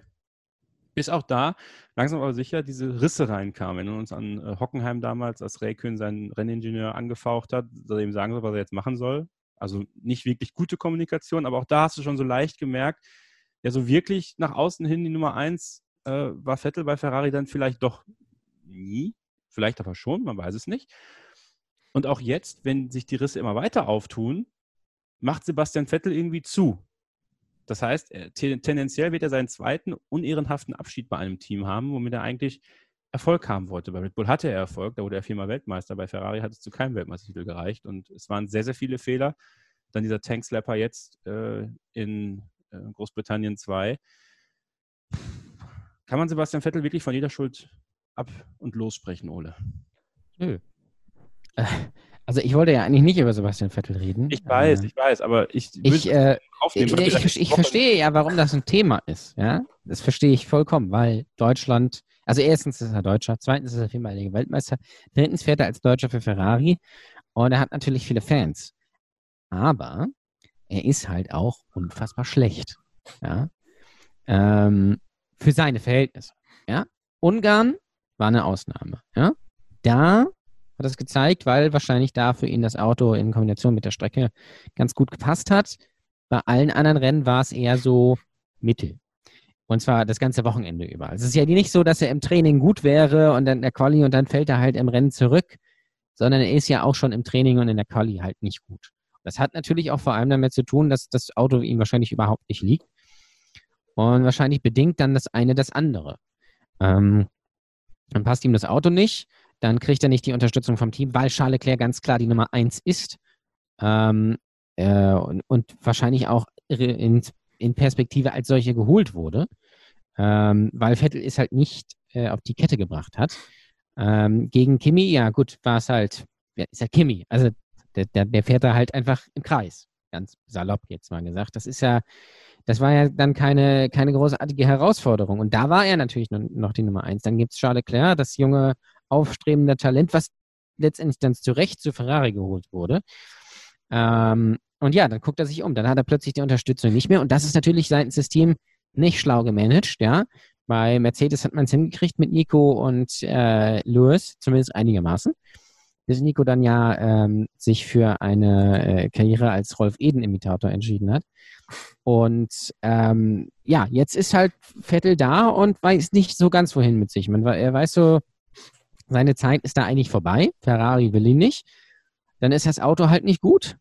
Dann weißt du ja nicht, wie er äh, hinter den Kulissen quasi ist. Aber da wird er ja jetzt wahrscheinlich auch nicht so sein, dass er sagt, komm, Männers, wir packen das jetzt hier mal an. Jetzt geht's mal nach vorne. Ja? Das wird, glaube ich, nicht so sein. Und dann kommt halt eins zum anderen. Und dann, muss ich ganz ehrlich sagen, hätte ich halt auch keine Lust mehr. Und das führt dann natürlich zu schlechten Leistungen und die Geschichten, und deswegen will ich auch eigentlich nicht über Ferra, äh, äh, Sebastian Vettel reden, die Geschichten schreiben halt andere. Er fährt halt einfach mit, so blöd das auch klingt. Deswegen kann ich das natürlich verstehen, dass man darüber reden möchte. Auch man, man sieht es ja auch bei uns in der Gruppe und generell, das ist ja das Thema, aber es ist eigentlich nicht das Thema. Weil das Thema an diesem Wochenende war Max Verstappen, der mit einer unglaublichen fahrerischen und natürlich taktischen Leistung seitens Red Bull Mercedes geschlagen hat. Äh, und Sebastian Vettel ist halt Zehnter geworden. Oder aber, noch nicht mal Zehnter geworden, Zwölfter was, oder was das war. So. ja, äh, auch wenn du halt nicht mehr, auch wenn du nicht mehr darüber reden willst, ich würde trotzdem da nochmal gerne einhaken, weil das auch so ein bisschen auf der Antwort aufbaut, die ich vorhin gegeben habe. Ähm, Sebastian Vettel ist einfach jemand, der das Vertrauen vom Team spüren muss, damit er gute Leistungen abrufen kann. Und wenn er dieses Vertrauen nicht spürt, dann kann er auch nicht seine Top-Leistungen abrufen. Das das ist einfach so. Und das weiß man bei Ferrari auch ganz genau. Das ist der Grund, warum sich Mattia Binotto vor der Saison 2019 hingestellt hat und gesagt hat, er ist unsere Nummer eins. Weil er genau wusste, Vettel braucht dieses Vertrauen. Und es spricht natürlich auch schon eine Menge oder sagen wir mal so, wenn man das jetzt ein bisschen, bisschen einordnet und weiß, dass Binotto eben weiß, dass Vettel das Vertrauen braucht und es ihm trotzdem auf diese Art und Weise entzieht, wie er es getan hat, ähm, wundert er sich wahrscheinlich auch nicht darüber, dass Vettel aktuell so performt, weil ja, also wenn du wenn, wenn du weißt, deine Zeit bei Ferrari endet, dann also wo sollst du die Motivation noch hernehmen? Du hast eben von der, von der Charakterfrage gesprochen, ob man die stellen muss. In gewisser Hinsicht ja, aber ich finde, man muss ihm da auch ein bisschen Nachsicht gelten lassen, weil worum geht es jetzt für ihn noch? Es geht für ihn noch darum, selber möglichst gut aus dieser Nummer irgendwie rauszukommen und nicht als totaler Idiot dazustehen. Aber er weiß, seine Zeit bei Ferrari endet, er weiß, Ferrari fährt hinterher und er hat jetzt auch kein sonderlich großes Interesse daran, irgendwas daran zu verändern, dass Ferrari im nächsten Jahr besser dasteht, weil er ist dann eh nicht mehr da. Und ja, er hatte, er hatte schon mal ein schwaches Ferrari-Jahr, sein zweites, nachdem er 2015 gut gestartet ist, mit, mit drei Siegen waren es, glaube ich, damals. 2016 dann gar kein Rennen gewonnen. Aber da hat er sich halt durchgebissen, weil er diese Perspektive hatte, okay, ich hänge mich jetzt hier voll rein, ich reiße mir ein Jahr lang den Arsch auf, auch wenn ich nichts gewinne, aber 2017 sind wir wieder vorne dabei. Und das waren sie ja dann auch. Ähm, aber jetzt mit dieser Ausgangslage zu wissen, deine Zeit endet sowieso, du fährst hinterher, das ist, glaube ich, menschlich. Also wo sollst du da noch die Motivation hernehmen? Ja und nein. Hm. Also ich kann das auch nachvollziehen, weil wenn ich, wenn ich auch merken würde, so die haben gar keinen Bock mehr auf mich und bin sowieso nicht mehr nächstes Jahr da und dann betrügen die beim, beim Motor ähm, und das ist alles hier eigentlich, das ist ein, einfach eine Gurke und die finden halt Charles Leclerc besser. Ich meine, klar, das ist dann nicht wahnsinnig professionell, aber da hätte ich dann auch keinen Bock mehr. Das ist so ein bisschen diese Borussia Dortmund-Mentalität.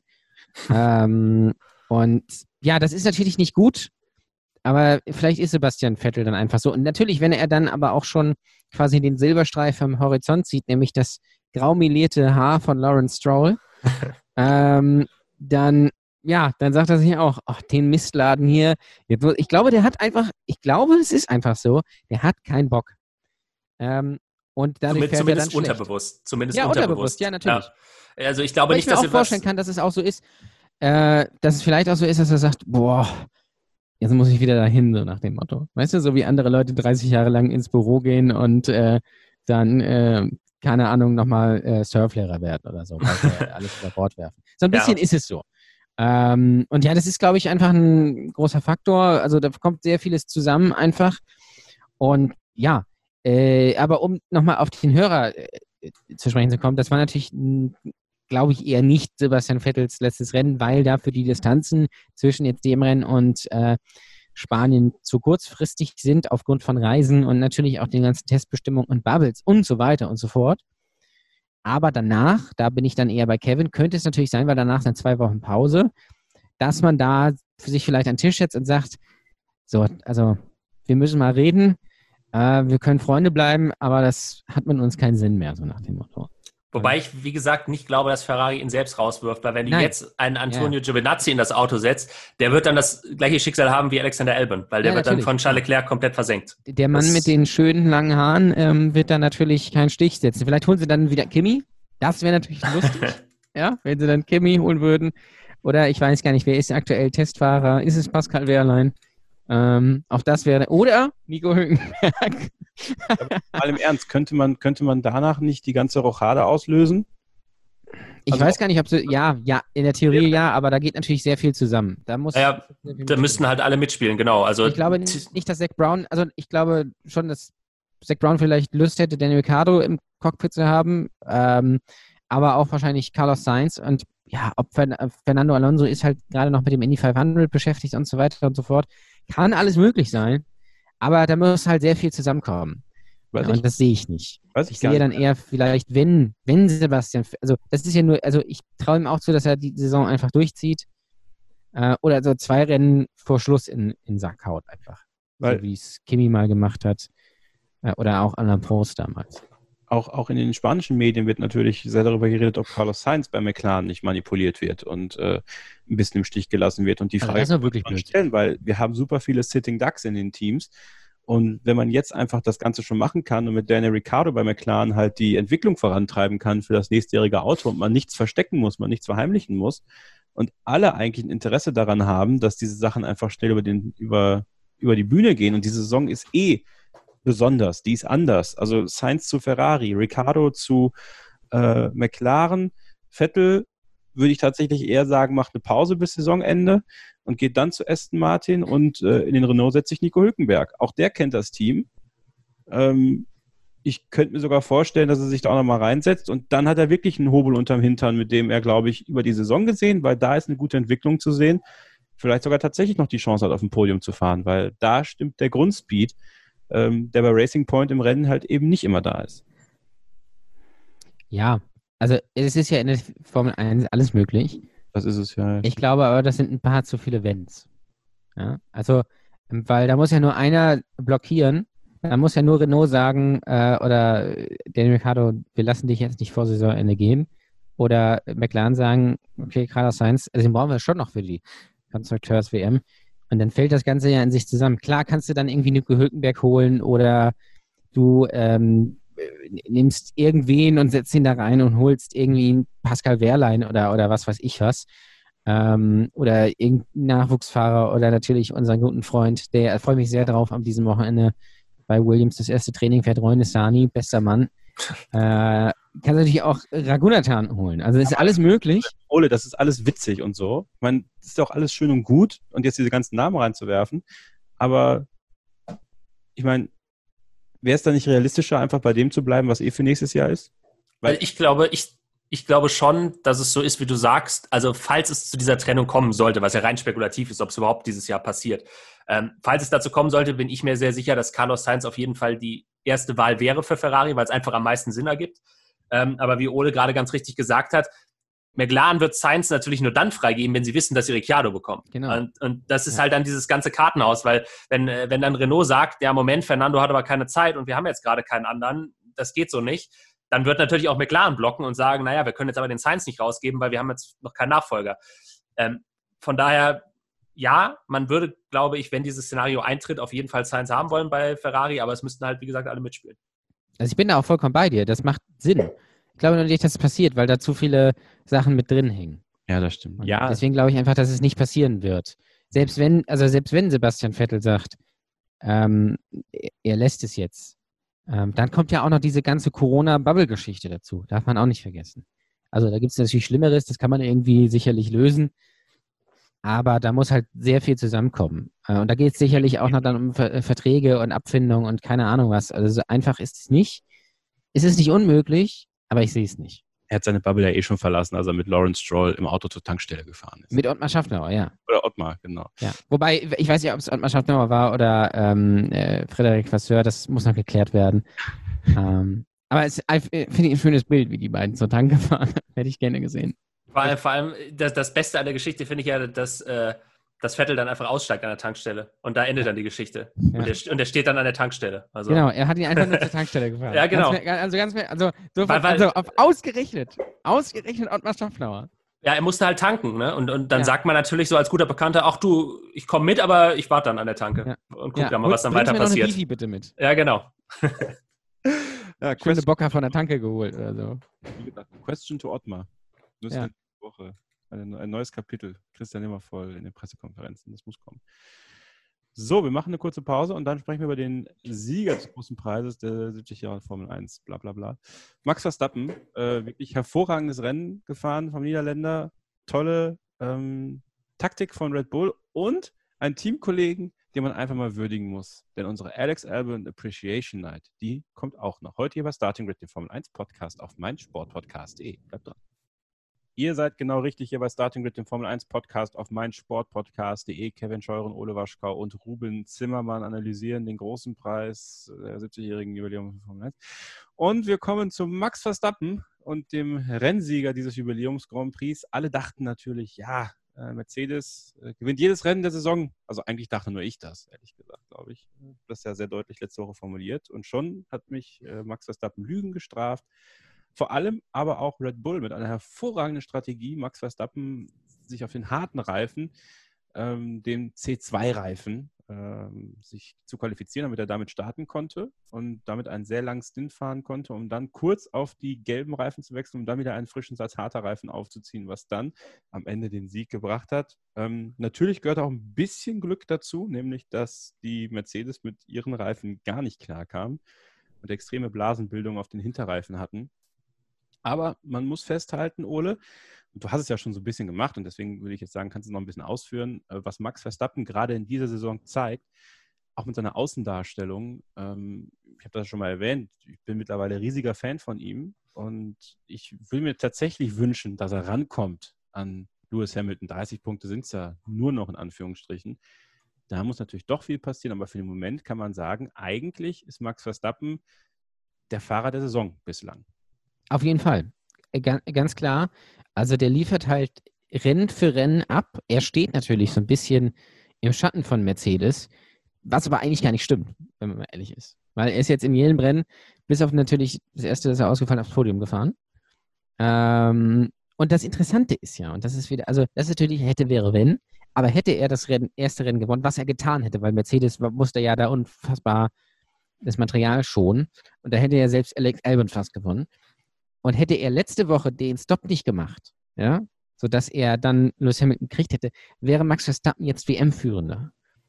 Und das einfach, ähm, das muss man, muss man einfach ein bisschen sacken lassen. Das ist, ist natürlich jetzt nicht so, weil jetzt ist er 30 äh, Punkte zurück, klar. Aber ich möchte jetzt Max Verstappen nicht dahin reden, dass er jetzt um die WM mitkämpfen kann. Das ist, glaube ich, vielleicht dann doch ein bisschen zu mutig. Aber theoretisch ist es ja nur so, eigentlich mehr oder weniger ein Ausfall von Lewis Hamilton und er ist dann ja schon wieder da, da dran. Und das kann ja auch passieren. Wir haben es ja letzte Woche gesehen äh, mit dem Reifenschaden dann kurz vor Schluss. Ähm, und ich fand auch hier wieder, und da bleibe ich bei dem, was ich letzte Woche gesagt habe, das war keine überzeugende Vorstellung von Mercedes. Und auch wenn sie letzte Woche gewonnen haben, mit gut Glück, das war ein schwaches Rennen. Ja? Ähm, und das hat, war genau dieses äh, Wochenende wieder so. Wo natürlich sie profitieren, ist im Qualifying. Da sind sie halt eine Sekunde schneller als alle anderen. Wenn dem nicht so wäre, würde es knapp werden, glaube ich, für Mercedes. So kann man das wahrscheinlich theoretisch nach Hause schaukeln. Aber Max Verstappen ist jetzt auch vor Valtteri Bottas, zwar nur vier Punkte. Äh, aber trotzdem, das spricht, glaube ich, auch dann vor allem für Max Verstappen.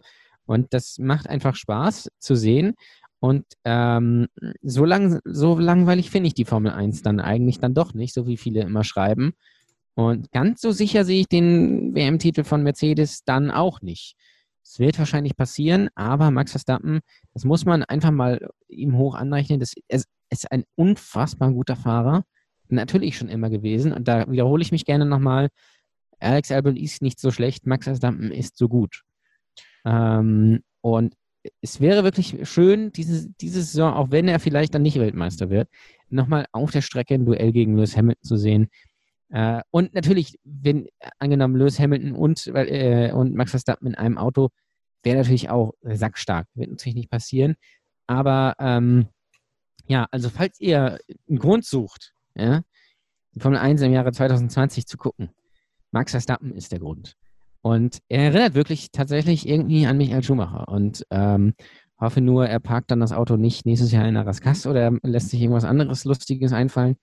Ähm, aber das ist halt ein, auch ein cooler Typ. Ja, das ist ein bisschen wie Kimi auch. Ne? Der will einfach nur Rennen fahren. Wenn er gerade nicht Formel 1 fährt, macht er Sim-Racing. Also der fährt eigentlich den ganzen Tag. Und das ist halt einfach cool. Und auch dieser Funkspruch dann, wo er ja zurückgepfiffen werden sollte, wo man ihm gesagt hat, ja, deine Reifen werden zu heiß, hat er ja gesagt, nee, wisst ihr was, äh, jetzt habe ich einmal die Chance und jetzt, jetzt mache ich das auch. Und das war ja letztendlich der Schlüssel zum, zum Sieg. Und das hätten viele andere Fahrer eben nicht gemacht. Bin mir sicher, äh, keine Ahnung, Daniel Ricciardo oder irgendwie sowas hätte das nicht gemacht. Ähm, und vielleicht sogar ein Charles Leclerc hätte das nicht gemacht. Und ähm, dadurch, dass, und das ist ja wieder auch so eine Psychologie, einfach dadurch, dass Max Verstappen da mithält, ja, das macht es für äh, Mercedes schon so schwer. Das hat man jetzt dieses Wochenende gesehen und das hat man letztes Wochenende gesehen. Und das hat natürlich mit der fahrerischen Qualität vor allem zu tun. Aber es ist einfach gut zu sehen, dass da einer, zumindest einer ist, der Mercedes unter Druck setzt, sodass Mercedes doch sehr stark ins, ins Schwimmen gerät. Und ich bin sehr gespannt, wie das dann in Spanien wird. Ähm, nicht nur aufgrund der Wetterverhältnisse, sondern auch allgemein bin ich gespannt, wie das da ist und auch wie sich das die Saison entwickelt. Die Saison ist natürlich nicht so lang, ja, ähm, aber deswegen kommt es ja auch auf jedes Rennen an. Und wenn Lewis Hamilton ausfällt, Max Verstappen gewinnt, dann ist halt wieder alles offen. Und dann wird es sehr interessant. Okay. Ola hat jetzt viel gesagt, Ruben. Ähm, vieles Richtiges. Ich persönlich würde schon sagen, dass Mercedes deutlich Weltmeister wird. Also ähm, Und auch, Ja, das, ist ja- das, Also- ich sage, da bin ich bei dir. Wie würde jetzt Christian sagen, eine Schwalbe macht noch lange keinen Frühling. Ja, also, ähm, also die Querfrage an dich, Ruben. Ich habe das ja so ein bisschen angesprochen. Ähm, war das jetzt alles die Klasse von Red Bull und Max Verstappen oder war das einfach tatsächlich auch dieses Quäntchen Glück, was du brauchst, dass Mercedes mit dem Reifen wirklich überhaupt nicht klarkam und da dieses Mercedes-Problem des Hinterherfahrens in der Dirty Air nutzen sich die Reifen von Mercedes extrem ab, auch wenn sie einen Flexi äh, ähm, Heckflügel haben mit einem Extraflügel, der sich beim, beim Anbremsen quasi raushebt. Also sehr, sehr äh, interessante Technik, die sie da anwenden. Völlig im Reglement, äh, aber sehr, sehr interessant. Ähm, dass das jetzt einfach dieses eine Rennen ist und wir wissen, wenn sich irgendwer im Paddock in 50er-Jahre-Klamotten schmeißt, dann gewinnt Mercedes nicht. Ja. Nächste Woche, diese Woche in Spanien kann es schon wieder ganz anders aussehen. Also Mercedes ist dafür bekannt, hart zurückzuschlagen. Also wie ordnest du denn jetzt diesen Sieg, Ruben, von Max Verstappen im Endeffekt ein? Also mein Gefühl sagt mir, dass es eher eine Eintagsfliege ist, weil Ola hat es gerade ja sehr schön erklärt. Max Verstappen hätte in dieser Saison theoretisch schon drei Rennen gewinnen können. Er hätte das erste Rennen gewinnen können in Spielberg. Er hätte das erste Silverstone-Rennen auch gewinnen können, wenn er eben nicht kurz vor Schluss an die Box gefahren wäre. Ist natürlich alles Spekulation. Aber klar ist auch, dass er all diese Siege nur geholt hätte, weil Mercedes jeweils Probleme hatte. Es waren nicht immer die gleichen Probleme. Ähm, aber man ist schon so ein bisschen darauf angewiesen, dass Mercedes strauchelt. So war es ja jetzt auch am Wochenende, weil sie hatten halt Probleme mit den Reifen. Es waren die weicheren Reifen diesmal. Pirelli hat die Reifendrücke vor allem auch unfassbar in die Höhe geschraubt, damit die Dinger auch ja halten. Das wird man jetzt in Spanien alles wieder sozusagen zurücknehmen. Also Reifendruck deutlich geringer. Man wird wieder mit den härteren Mischungen fahren. Ähm, was gleich bleiben soll, das sind die Temperaturen. Ähm, und das weiß man ja von Mercedes nicht nur aus diesem Jahr, sondern auch schon aus den Vorjahren, dass man sich dabei Hitze gerne mal ein bisschen schwieriger tut ähm, oder schwerer tut. Aber andererseits war Barcelona auch immer eine relativ klare Mercedes-Strecke eigentlich. Ähm, von daher glaube ich, wenn Mercedes nicht in ähnliche Schwierigkeiten kommen sollte wie in Silverstone, was man natürlich vorher nicht abschätzen kann, ähm, aber dann wird es eigentlich doch wieder eine relativ klare Angelegenheit werden. Und ich glaube tatsächlich, dass, das, dass Max Verstappen und Red Bull das Maximum wirklich an jedem Wochenende rausholen. Also wenn man mal diesen Ausfall in Spielberg wegnimmt und sich seine Platzierung anschaut, es ging halt eigentlich nicht mehr. Natürlich, bei Silverstone 1 kann man jetzt darüber diskutieren, ob dieser Boxenstopp notwendig war, den er zwei Runden vor Schluss gemacht hat. Wenn er nicht gemacht hätte, hätte er vielleicht gewonnen. Vielleicht wäre aber auch sein Reifen explodiert. Das weiß man natürlich jetzt im Nachhinein nicht. Ähm, aber ansonsten tun sie halt das, was sie momentan tun können. Und das ist halt zu versuchen, da zu sein, wenn Mercedes strauchelt. Und deswegen, es ist ein bisschen wie im Fußball. Ich, das sagen eigentlich auch alle in der Bundesliga jedes Jahr, du kannst nur dann Meister werden, wenn Bayern München strauchelt. Und ein bisschen ist es in der Formel 1 halt auch so. Du musst darauf angewiesen sein, dass Mercedes Fehler macht. Und ähm, um es vielleicht jetzt mal in Anführungszeichen positiv im Hinblick auf die Spannung zu formulieren, Mercedes ist halt schon verwundbar. Das haben diese ersten Rennen natürlich auch gezeigt, weil sie hatten Probleme in Spielberg, ähm, sie hatten Probleme in Silverstone, vielleicht haben sie auch Probleme in Barcelona, das wissen wir nicht. Ähm, ich glaube schon, dass Mercedes insgesamt das schnellste Auto hat. Ähm, das hatten sie auch in Silverstone übrigens. Aber das heißt halt nicht, dass sie nicht trotzdem in Probleme kommen können. Und darum wird es gehen für Red Bull. Ähm, weil Max Verstappen sagt auch selbst, er glaubt nicht, dass man vom Speed her die Lücke zu Mercedes schließen kann. Aber du musst halt einfach immer dran sein. Und dann, wenn die Lücke oder, oder wenn sie in Probleme kommen, dann musst du halt zuschlagen. Und wenn sie das konsequent machen, dann wird er wahrscheinlich Chancen haben, zumindest Vize-Weltmeister zu werden. Also, dass er Hamilton noch einholt in der WM, ist natürlich möglich, gerade dieses Jahr.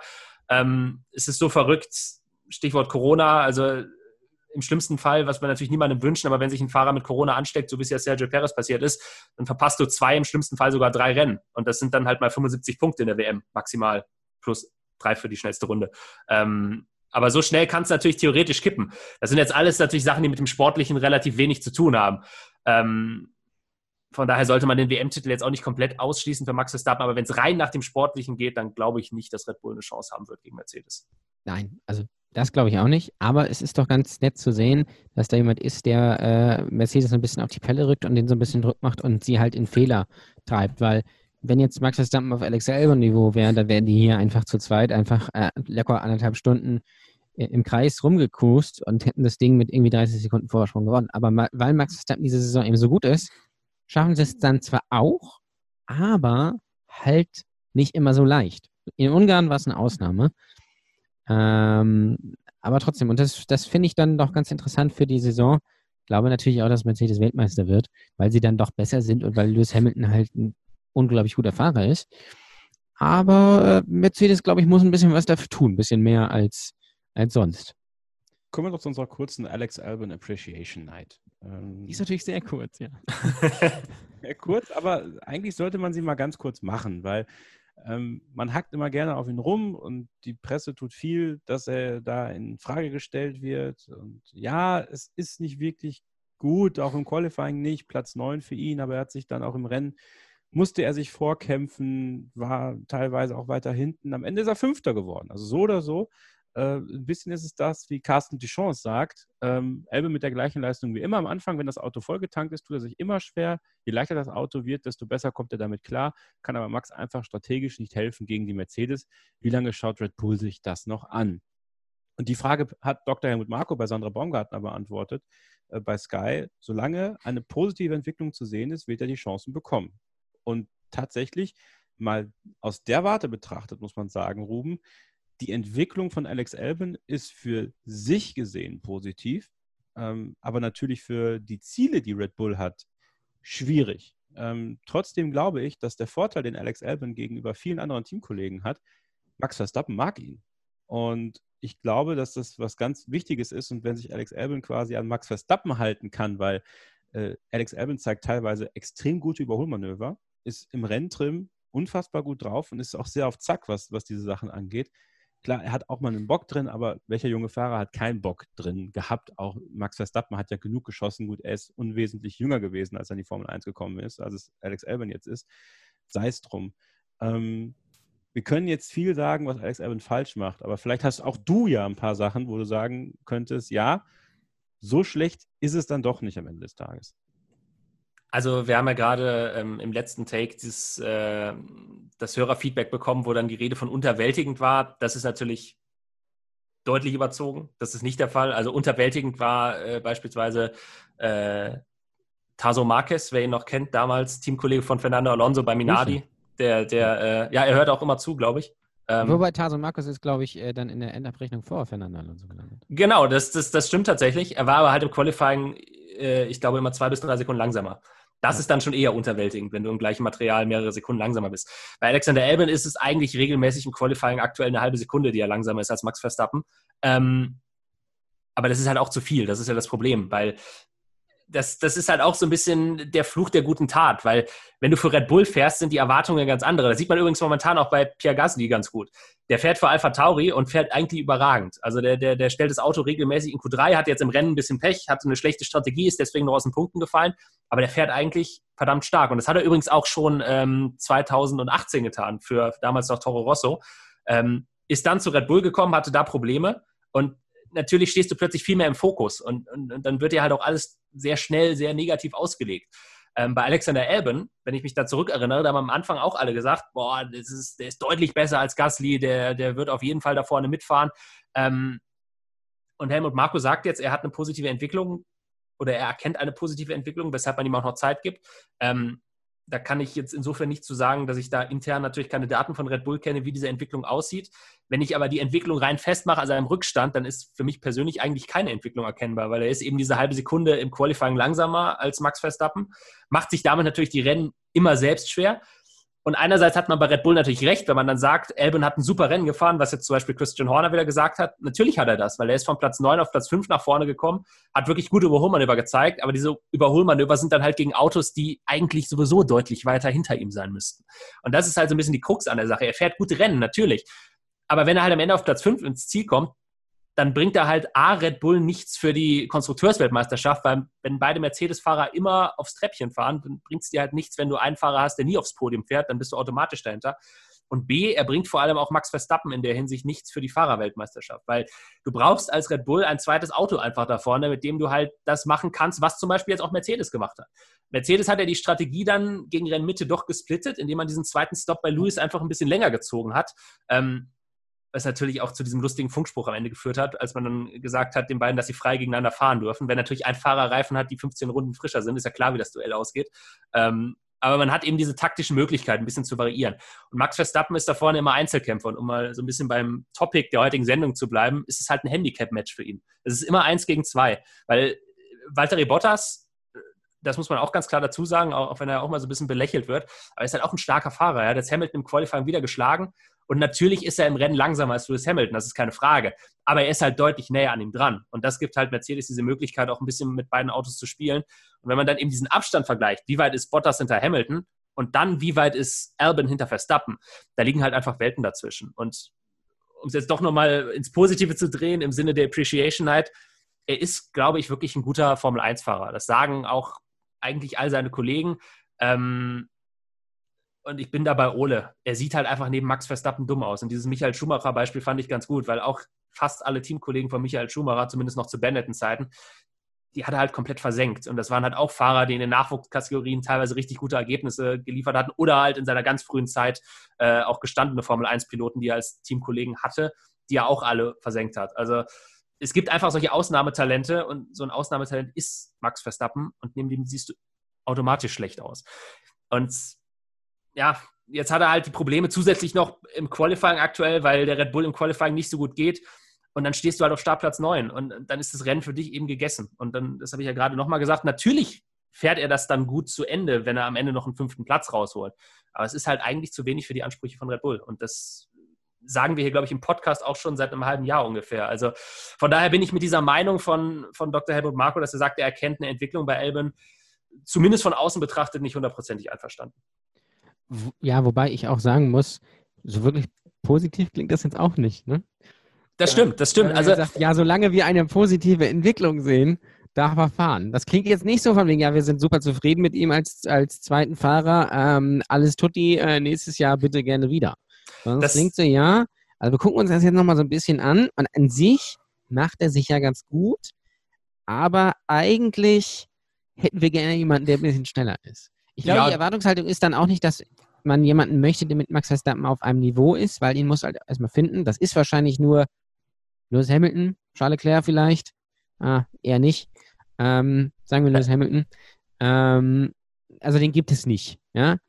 Du musst halt jemanden eigentlich bei Red Bull haben, der zumindest im, also in diesem Abstand ist, den Nico Rosberg eigentlich sehr oft zu Lewis Hamilton hatte, nämlich zwei Zehntel. Ja, oder wie es halt jetzt aktuell Walter Bottas hat. Genau. Deswegen, ja. deswegen äh, man hat ja jetzt den Vertrag auch mit Walter Bottas verlängert, was äh, natürlich bei vielen dann wieder für, für lange Gesichter gesorgt hat. Die haben gesagt, ah, schon wieder Bottas ja, Hamilton, jetzt gibt's genau, weil ich sehe das auch aus Sicht von Mercedes als die einzig logische Variante. Du hast zwei Fahrer, die miteinander funktionieren. Hamilton und Bottas verstehen sich super. Das ist ganz anders als bei Hamilton und Rosberg. Ja. Und Bottas, das habe ich ja auch gerade schon gesagt, der ist halt immer dran an Lewis Hamilton. Ja. Natürlich ist er am Ende des Tages langsamer und bei Mercedes sagt man natürlich auch nicht öffentlich, dass er die Nummer zwei ist. Aber, Aber er ist die Nummer zwei. Er ist die Nummer zwei, die Nummer eins B.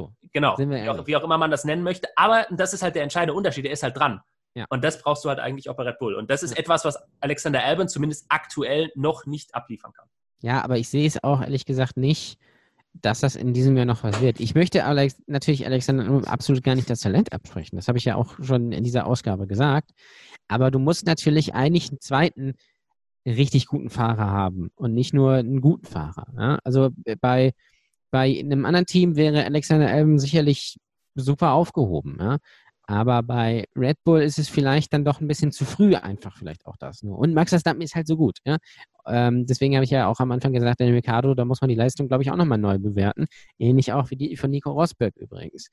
Ähm, und äh, weil das Ding ist dann ja auch, wenn du jetzt einen zweiten Fahrer bei äh, Red Bull hast, der ungefähr auf dem Niveau ist, ja, ähm, dann kannst du halt Mercedes noch mehr unter Druck setzen, weil dann kannst du mit zwei Fahrern äh, die Strategie anwenden und dann aber Mercedes mal so richtig den Tag versauen. Und das geht halt aktuell nur mit Max Verstappen, weil Alexander Albon quasi hinten alles, zwar hinten alles wegräumt, aber halt nicht vorne. Ja? Und das ist, glaube ich, das Problem. Nur dann ist aber auch wieder die Frage, wer ist dieser Fahrer? Ja? Ist das vielleicht Sebastian Vettel?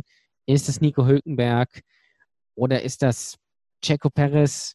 Ähm, und dann wird es halt auch schon eng. Und bei all den drei, ja, ob die jetzt auf dem Niveau sind, auf dem Max Verstappen ist, schwierig. Also am ehesten noch natürlich Sebastian Vettel und wenn er gut drauf ist und Nico Hülkenberg. Aber ich glaube, selbst die würden nicht so viel Land gegen Max Verstappen sehen, weil Max Verstappen einfach so gut ist. Martin Brundle hat damals auch kein Land gegen Michael Schumacher gesehen oder Nels Piquet oder Ricardo Patrese, was alles gestandene Rennfahrer waren. Ähm, aber ja, es gibt, nicht, es gibt halt nicht so viele Möglichkeiten und ähm, deswegen muss man sich das bei Red Bull ganz genau überlegen. Ich würde vielleicht trotzdem mal Nico Hülkenberg anrufen. Diese Album Appreciation Night hat funktioniert, Freunde. Die funktioniert genauso wie ein, eine Raw-Ausgabe. Sie funktioniert einfach. Ja. Sie ist aber auch nicht zu lang. Das ist der Unterschied. genau. So, dann machen wir eine kurze Pause. Wir haben jetzt genug über die Main Eventer gesprochen. Kommen jetzt gleich in die Mid- und Undercard. So jetzt kommt Zack Ryder. Geil. Bleibt dran. Willkommen zurück bei Starting Grid, dem Formel 1 Podcast auf meinsportpodcast.de. Mal gucken, was sonst noch so passiert ist im großen, weiten Feld der Formel 1. Es war ein erfolgreiches Wochenende für Alpha Tauri, muss man sagen. Ähm, auch wenn wir sehr selten über sie sprechen, aber ich finde, man kann es jetzt langsam aber sicher mal tun äh, im Qualifying. Pierre Gasly wieder erneut mit einer starken Leistung, Platz 7. Daniel Quiert hat sich dann noch schwer getan, Platz 16, aber dann im Rennen Quiert diesmal besser als Gasly. Quiert auf 10, Gasly auf 11. Ähm, vor allem Pierre Gasly, Ruben, du hast es ja gerade schon angesprochen, seitdem der bei Alpha Tauri im Cockpit sitzt, ähm, zeigt er richtig gute Leistung. Daniel Quiert tut sich schwer, ähm, wirkt auf mich auch nicht immer so glücklich, ist ja für mich auch ein Austauschkandidat für 2021, je nachdem, was da, da so passiert und was mit Alex Albin ist und ob man bei Red Bull was macht. Aber klar ist, auch wenn sie relativ unaufregend sind als Team, die Leistung, ich glaube, mit denen kann man insgesamt ganz zufrieden sein, bis jetzt.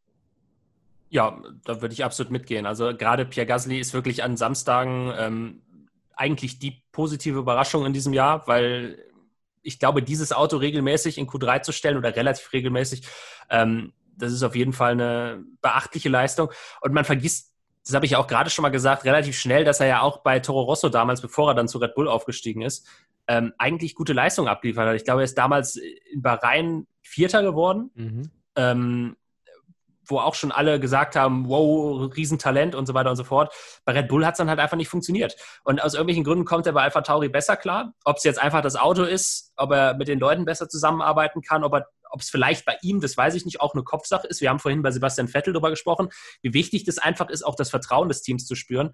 Ähm, und vielleicht hilft ihm das auch, dass er bei Alpha Tauri nicht so sehr im Mittelpunkt steht, dass man eben nicht erwartet, ja, das eigentlich Unmögliche zu schaffen, nämlich bis auf zwei, drei Zehntel an Max Verstappen dran zu sein, sondern dass er mit Daniel Quierten Teamkollegen hat, der eigentlich eher auf seinem Niveau ist, den er tatsächlich auch überraschend deutlich im Griff hat. Du hast es gerade angesprochen, im Rennen hat jetzt zwar Quiert den einen Punkt mitgenommen, ähm, das hat aber damit zu tun, dass man bei Gasly einfach die Strategie verhauen hat, weil der war insgesamt schon deutlich schneller. Und das ist tatsächlich ein Trend, der, muss ich ganz ehrlich aber auch gestehen, mich persönlich überrascht. Also ich hätte das nicht gedacht, dass Gasly sich da ähm, bei Alpha Tauri so klar als der schnellere Fahrer dieses Jahr rausstellen würde. Also der ist, der ist richtig gut drauf. Und ich muss dazu sagen, ich halte auch Daniel Quiert nicht von schlechten Fahrer. Ähm, und umso überraschter bin ich eigentlich, dass Gasly dieses interne Duell relativ klar im Griff hat dieses Jahr. Ja, Gasly fühlt sich einfach wohl, hat ja auch schon diese Anzeichen gezeigt in der letzten Saison am Ende, als er dann da gefahren ist, auch dieser sensationelle, ähm, dieses, dieses Finish gegen Lewis Hamilton in Brasilien. Also ich glaube, das war etwas, was ihm auch mhm. persönlich echt gut tat. Ähm, Lassen wir Alpha Tauri hinter uns, Ole, kommen zu Renault. Komisches Rennen.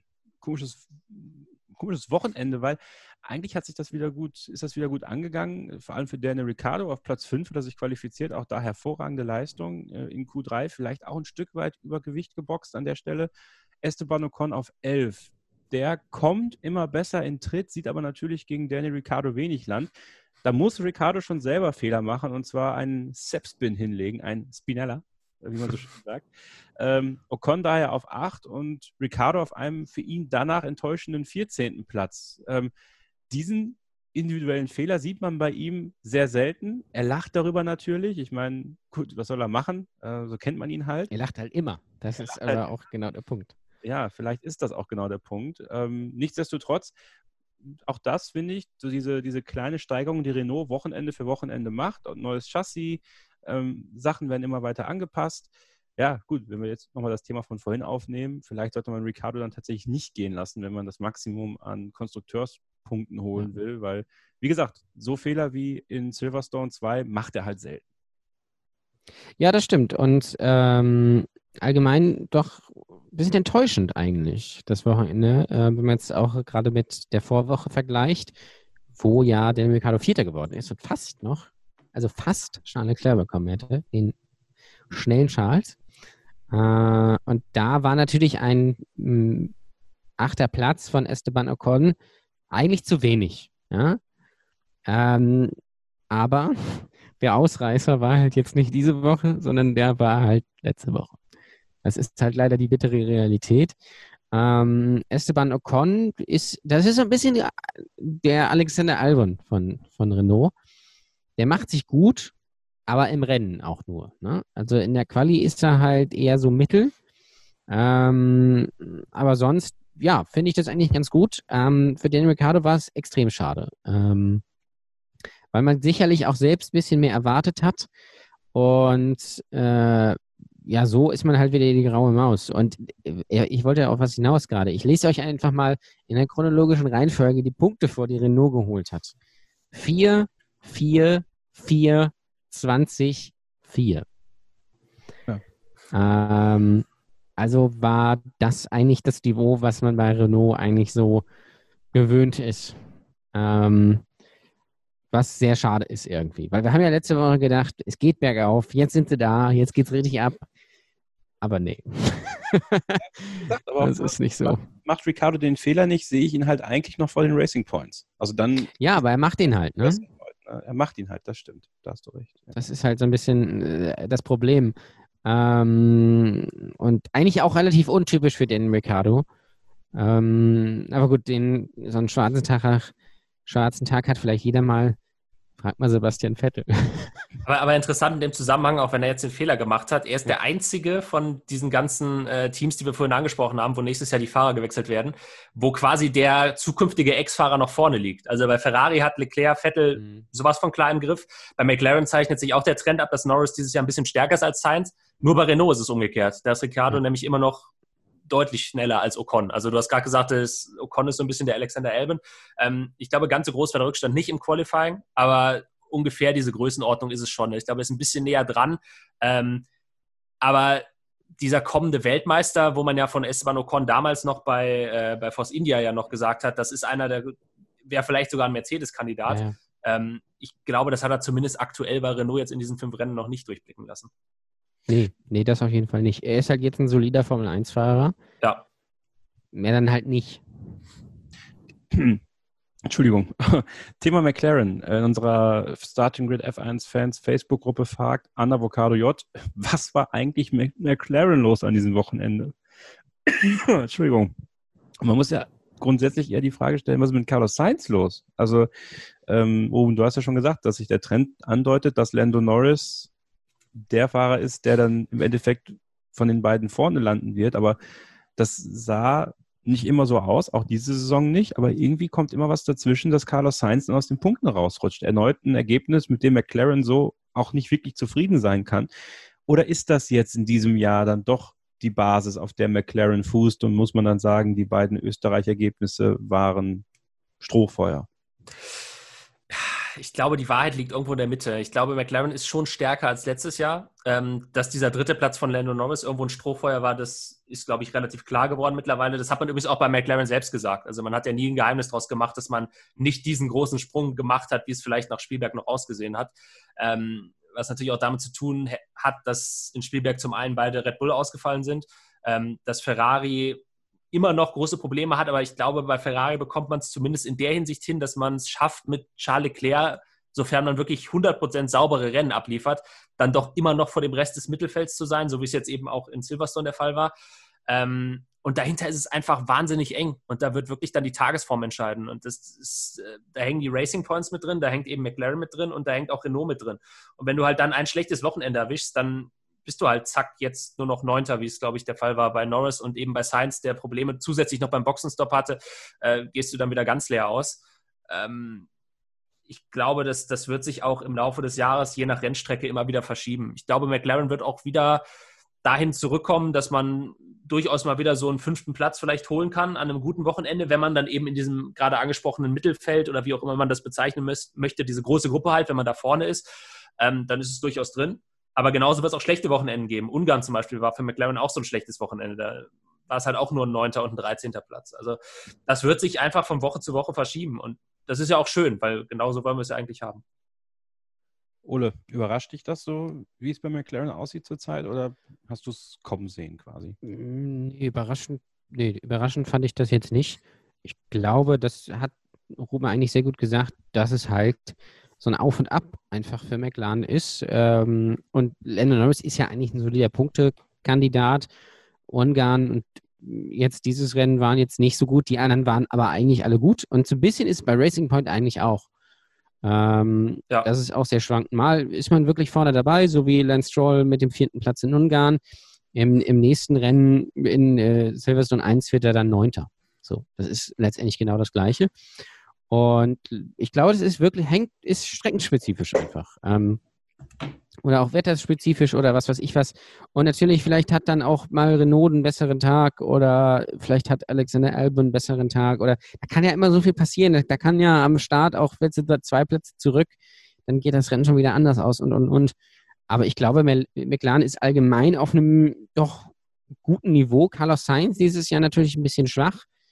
Ähm, da ja, müsste halt noch ein bisschen mehr kommen. Wenn, und wenn das so ist, dann ist man wieder ein guter Kandidat für Platz 4 oder Platz 5 in der, in der WM. Also es ist halt alles total eng auch. Aber ich mache mir da jetzt eigentlich gar keine großen Sorgen um McLaren. Ich glaube, so über die Saison, über die Rennen, die jetzt waren, hat man gesehen, dass der McLaren doch ein gutes Auto ist, dass man zwei gute Fahrer hat. Äh, man kann es halt nicht immer abrufen, aber ich glaube, das ist auch irgendwie normal. Und dann kommen wir nach ganz hinten, Ruben, Haas, Alpha und Williams. Wer ist jetzt de facto das schlechteste Team der Formel 1 2020 bislang? Also wenn es nach der Rennpace geht, ist es tatsächlich immer noch Williams. Ähm, die haben tatsächlich im Qualifying, ich weiß nicht, wie sie es gemacht haben, aber die haben einen Riesensprung nach vorne gemacht. Wir haben ja vorhin auch schon mal kurz das Thema angerissen. Ich glaube, sehr viel hat tatsächlich einfach mit dem Mercedes-Motor zu tun, weil sämtlichen Ferraris im Qualifying komplett die Power fehlt. Das gilt halt auch für Alfa Romeo und Haas und das sind eben die beiden anderen Teams, die hinten stehen. Ähm, Im Rennen sieht es tatsächlich anders aus, weil im Rennen hat auch George Russell ja schon gesagt, es ist halt schwierig, mit diesem Williams-Rennen zu fahren. Also auf einer Runde geht das Ding ganz gut, aber sobald es dann eben an Zweikämpfe geht und so weiter, da ist man halt doch immer noch ganz hinten. Ähm, und wie es davor aussieht, ich glaube, da haben wir eine ähnliche Situation, oder vielleicht kann man da sogar Williams noch mit reinnehmen, weil die auch nicht so weit weg sind. Ähm, aber das ist eine ähnliche Situation wie eben auch im vorderen Teil des Mittelfelds, um es mal so zu nennen, ähm, dass auch da dann die Tagesform entscheiden wird. Aber alles drei sind für mich Teams, die aus eigener Kraft dieses Jahr keine Punkte holen werden, weil du hast eben so viele ja, gute Autos dieses Jahr eigentlich mit dabei. Ich meine, wenn man sich den WM-Stand mal anschaut, äh, Alfa Romeo hat zwei Punkte. Das war dieses erste Rennen in Spielberg, wo halt auch bloß, ich glaube, elf Autos ins Ziel gekommen sind. Ähm, dann hast du Haas, die diesen einen Punkt aus Ungarn haben, wo sie halt riesig mit der Strategie gezockt haben und dafür belohnt wurden. Ähm, halt absolute Ausnahmefälle. Und äh, solche Ausnahmefälle, wenn die entsprechenden Teams Glück haben, wird es nochmal geben. Ähm, mich würde es aber nicht wundern, wenn wir tatsächlich mit dieser Reihenfolge dann auch die Saison beenden. Also sprich Alfa Romeo zwei Punkte, Haas einer und Williams gar keiner, weil aus eigener Kraft wird keins von den drei Teams es dieses Jahr schaffen zu punkten. Ich glaube, wenn es eins gibt, ähm, dann ist tatsächlich Alfa Romeo am nächsten dran, weil die scheinen, die scheinen sogar nochmal den Ticken schneller zu sein ähm, als Haas. Und wie gesagt, Williams ist zumindest im Renntrim für mich das schlechteste Auto. Wir haben eine Sprachmitteilung bekommen, eine WhatsApp-Sprachnachricht, und zwar von unserem Haas-Ultra. Der nennt seinen Namen nie. Ne? Ich nenne ab jetzt den Haas-Ultra, der sich mal tierisch auf. Charlie Haas? das würde heute passen, ja. Das ist für ihn das Haas of Pain. Also ich bin ja nur ein großer Haas-Fan, aber langsam habe ich echt den Kanal voll. Es ich wollte nur kurz Ups, was zu fahren. So, also ich bin ja nur ein großer Haas-Fan, aber langsam habe ich echt den Kanal voll. Es geht hier nur noch hinten, es passiert ja gar nichts mehr. Grosjean immer mit großer Klappe, wenn er im Qualifying mal ein gutes Ergebnis einfährt. Oh, morgen fahre ich in die Punkte. Was passiert? Er verhaut einen Start, ist fast letzter. Ein Gejammerer das ganze Rennen über. Das Auto ist nicht mehr wie gestern. Es macht nicht, was es will. Ich habe Untersteuern. Das passt mir alles nicht. Und die absolute Härte schießen sie ja ab, dass sie Magnussen mit einem defekten Auto rausschicken. Die haben Samstag festgestellt, er war eine Sekunde langsamer als Grosjean. Das das Auto zu wenig Topspeed hat. Das bricht einfach in den Kurven aus. Die Daten belegen, dass mit dem Auto was nicht stimmt. Anstatt sie einfach am Sonntag das Chassis wechseln, ihn aus der Box starten lassen, schicken sie ihn vom Platz 17 ins Rennen. Die drei Plätze, das hätte doch null ausgemacht. Also es ist absolut unverständlich und ich frage mich wirklich, was das noch werden soll. Also ich bin völlig pessimistisch. Vielleicht sollte man mal bei der Führung anfangen zu tauschen statt bei den Fahrern. Und da muss ich mal sagen, ich möchte, dass du, Junge, Teamchef wirst, weil du hast mehr Leidenschaft für Haas als, glaube ich, der ganze Laden zusammen. Aber das ist der einzige Mensch, der Leidenschaft für Haas hat. Aber Wahnsinn. Also Ja. ich finde es ich find's gut. Ich finde es gut, wenn, wenn ihr auch Emotionen zeigt und so. Also ich meine, es ist enttäuschend, weil man sagt ja Haas auch nach, ein gutes Paket zu haben, aber sie kriegen es einfach nicht geschissen. Ja, also Die klar. haben kein gutes Paket. Das, da würde ich Ja. jetzt, glaube ich, auch widersprechen. Also Haas, gutes Paket dieses Jahr eher nicht. Aber vielleicht immer auf das Feedback äh, oder auf, auf, auf den Kommentar nochmal einzugehen.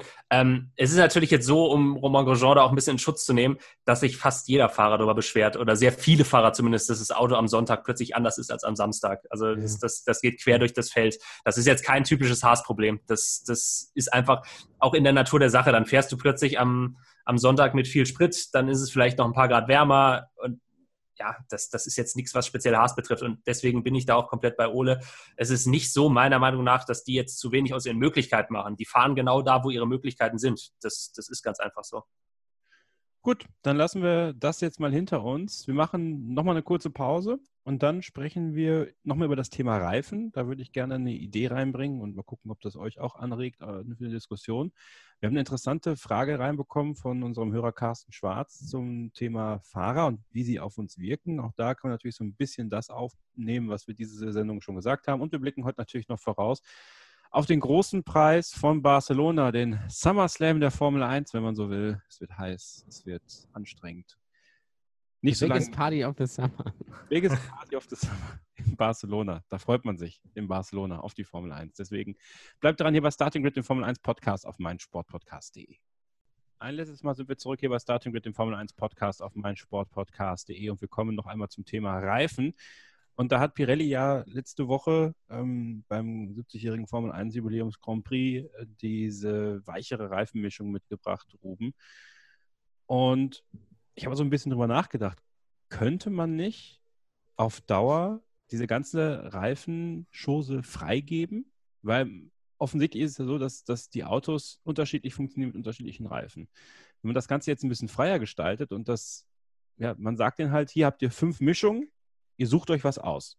Ja, dann kommt man da nicht in die, in die prekäre Situation, dass, dass Pirelli irgendwelche Vorschriften machen muss, wann man in die Box kommen soll oder irgendwelche.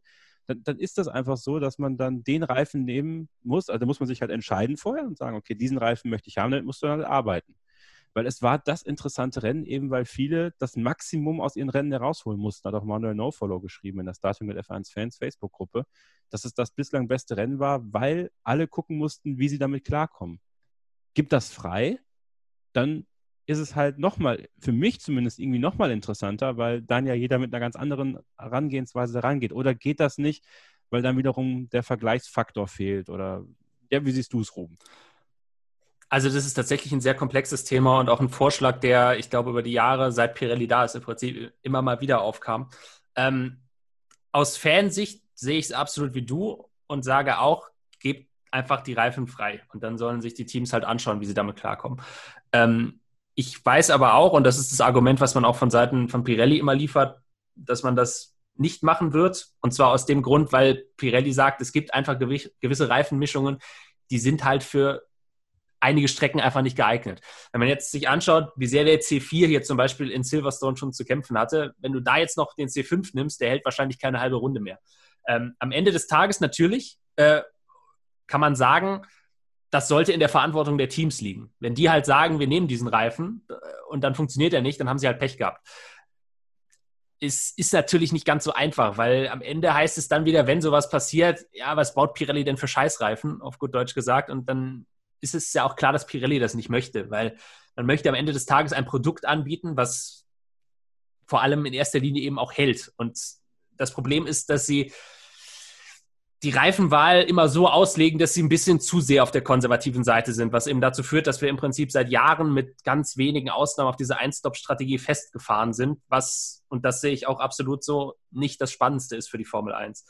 Ich glaube tatsächlich, dass die Wahrheit hier so ein bisschen in der Mitte liegt, weil ich verstehe es einerseits, dass Pirelli sagt, sie können das eben nicht freigeben aus Sicherheitsgründen und weil sie nicht wollen, dass Reifen explodieren, weil die Teams zu weich gehen und so weiter und so fort. Das verstehe ich alles.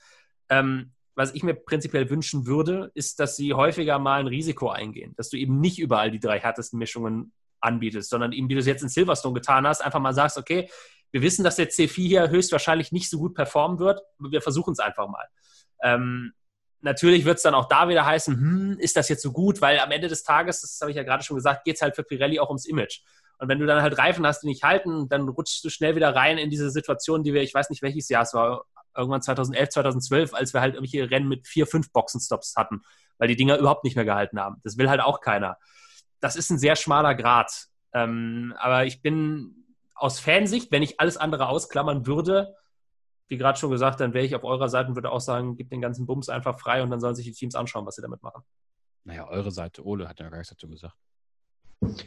Ja, also ich habe, glaube ich, habe das auch schon mal vorgeschlagen hier im Podcast. Ich glaube, es ist auch eine ganz charmante Idee an sich. Ähm, es würde der Formel 1 halt wieder so ein bisschen mehr Freiheit bringen. Auf der anderen Seite glaube ich, dass ich das, dass das so drei Rennen cool wäre. Dann wird sich das so relativieren, weil dann wüssten alle Teams, mit welchen Reifen sie fahren müssen. Und dann gäbe es keinen Unterschied mehr. Na, ich glaube, ich glaube, das wissen die Teams auch jetzt schon. Die Frage ist dann halt, gehst du ein Risiko ein? Geht Ja, zum Beispiel genau, Red Bull dann hin und sagt, okay, wir wissen, Mercedes wird höchstwahrscheinlich mit C2, C3, C4 fahren und wir bringen jetzt bewusst den C5-Reifen mit, weil wir uns halt erhoffen dadurch, dass wir vielleicht ein bisschen Druck machen können. Ja, Darum oder geht's ja. C3PO. Auch das wäre möglich, ja, absolut. Ja. Ähm, ja, also ich glaube, das wird sich relativ schnell relativieren und wa- wahrscheinlich würde auch dann Pirelli natürlich eine Empfehlung rausgeben. Also in, gemäß so, ja, ihr dürft ja die Re- Reifen nehmen, welche ihr, wollt, aber wir empfehlen diese Mischung. Das Problem ist halt, wenn du so anfängst, es, hält sich halt in der Formel 1 keiner dran. Es ist halt, entweder Genau. du machst es halt mit festen Regeln und sagst, zack, die drei Reifen verwendet ihr. Weil wenn du irgendwas, äh, irgendwas machst, wo die Teams selbst entscheiden dürfen, die werden immer auf Risiko gehen. Also Ja. alles, wo sie sich irgendwo einen Vorteil erhoffen, da wird dann voll auf Risiko gesetzt. Oder sie machen es dann halt so, ähm, äh, fahren dann mit einem Reifen durch. So, weil wenn du, ne- wenn du nämlich den Pflichtboxenstopp quasi, den es ja quasi gibt, aufhebst, würden wahrscheinlich viele einfach auch durchfahren. Oder alle. So. Ähm, Wäre auch möglich, ja. und das ist dann halt auch wieder so das Ding. Ähm, also das, äh, das war jetzt spannend, weil es eine Ausnahme war. Wäre das jetzt wieder die Regel, wenn also zwei Stopprennen wieder in der Regeln, so wie es 2011, 2010 war, dann würde trotzdem am Ende Lewis Hamilton gewinnen, weil sie es dann auf die Kette kriegen würden. Das ist ja auch die Frage, übrigens, ähm, die ich mir auch gestellt habe, weil ich habe über das Thema auch schon mal nachgedacht in den letzten Tagen. Fanden wir das Rennen jetzt gut? Also ich fand es auch gut, aber fanden wir es jetzt gut, weil es wirklich diese Spannung vorne gab oder fanden wir es gut, weil Mercedes am Ende nicht gewonnen hat und weil Mhm. mal ein anderer Sieger da war? Ja. Weil man stelle sich vor, die Situation wäre umgekehrt gewesen und nicht Mercedes hätte die Reifenprobleme gehabt, sondern Red Bull. Dann wären Hamilton und Bottas da vorne mit 40 Sekunden Vorsprung ins Ziel gefahren. Natürlich, ja, ja. Und ich, ich muss, also äh, so spannend fand ich das Rennen eigentlich gar nicht. Ich glaube, wir finden es aber gut, weil so eine Mischung aus, das, aus dem, was Ruben gerade gesagt hat, weil Ja, ja.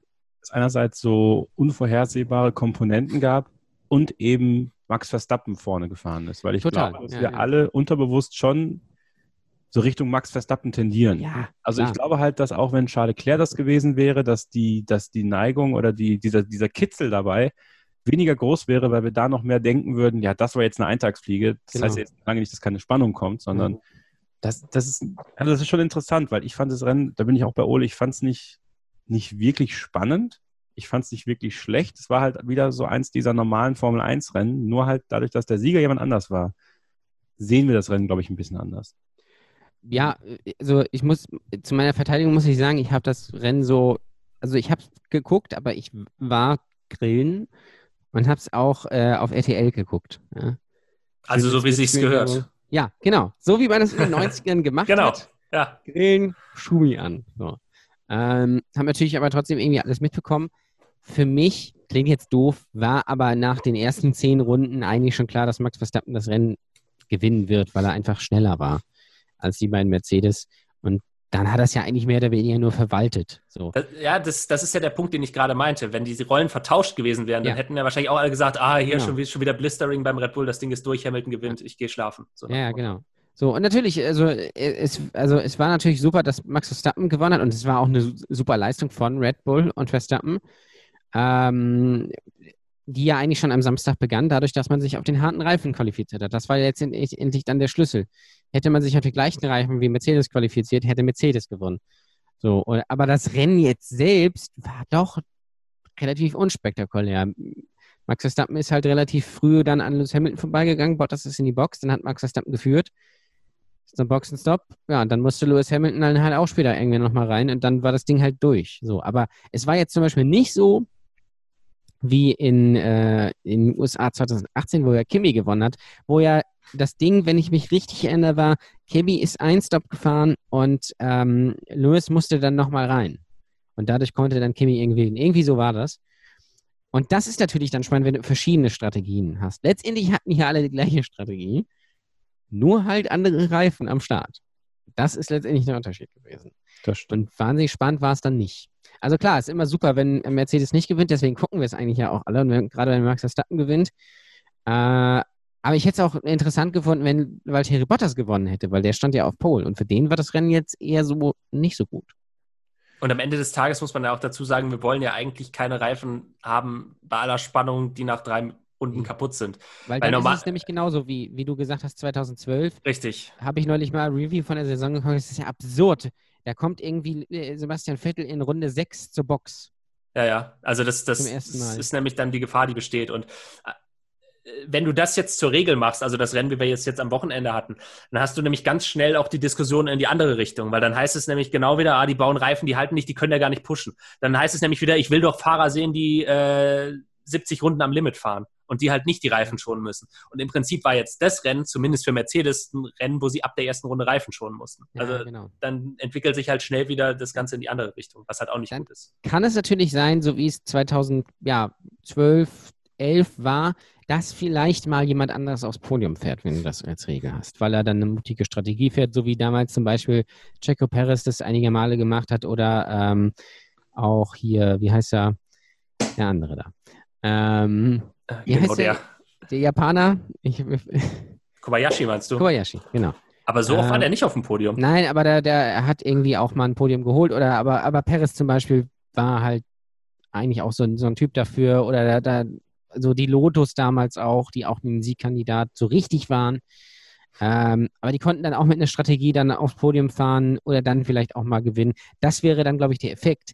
Aber auch nur, wenn Mercedes nicht eine, Sekunde im Qualifying davor ist. Also wenn die dichter dran wären alle und man das wieder einführen würde, dass quasi immer zweimal gestoppt werden muss, dann kann es natürlich mal sein, dass jemand anders eine, Strat eine andere Strategie fährt, drei Stopp oder, oder ein Stopp oder sowas. Und dann kann es natürlich mal Verschiebungen geben, würde aber vorne gar keinen Unterschied machen.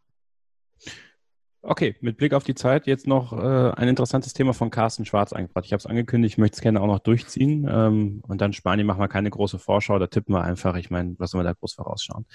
Ähm, er hat eine Frage zum generellen Umgang mit Fahrern. Ich zitiere, Hülkenberg wird jetzt gefühlt gefeiert ohne Ende. Ein Vettel dagegen kann so gut wie gar nichts richtig machen. Ihm haftet, obwohl er deutlich mehr erreicht hat, gerade so ein Verlierer-Image an. Im Gegensatz dazu kann ich mich gar nicht erinnern, dass alle Hülk so vermisst haben, wie es jetzt scheint. Das gilt auch für Alonso zum Beispiel. Der wird so abgekultet, war aber, seiner, war aber Zeit seiner Karriere gefühlt eher der Motzbär, wenn auch erfolgreich. Oder ein Räikkönen, dessen Ruf deutlich besser ist als die reinen Ergebnisse in seiner Karriere. Und das unter der Prämisse, niemanden schlecht machen zu wollen. Es ist sicher schwer, überhaupt Formel 1 zu fahren und dann auch noch Rennen, geschweige denn eine WM zu gewinnen. Mir fehlt da manchmal ein gesundes Maß, die Leistung richtig einzuordnen. Wie seht ihr das?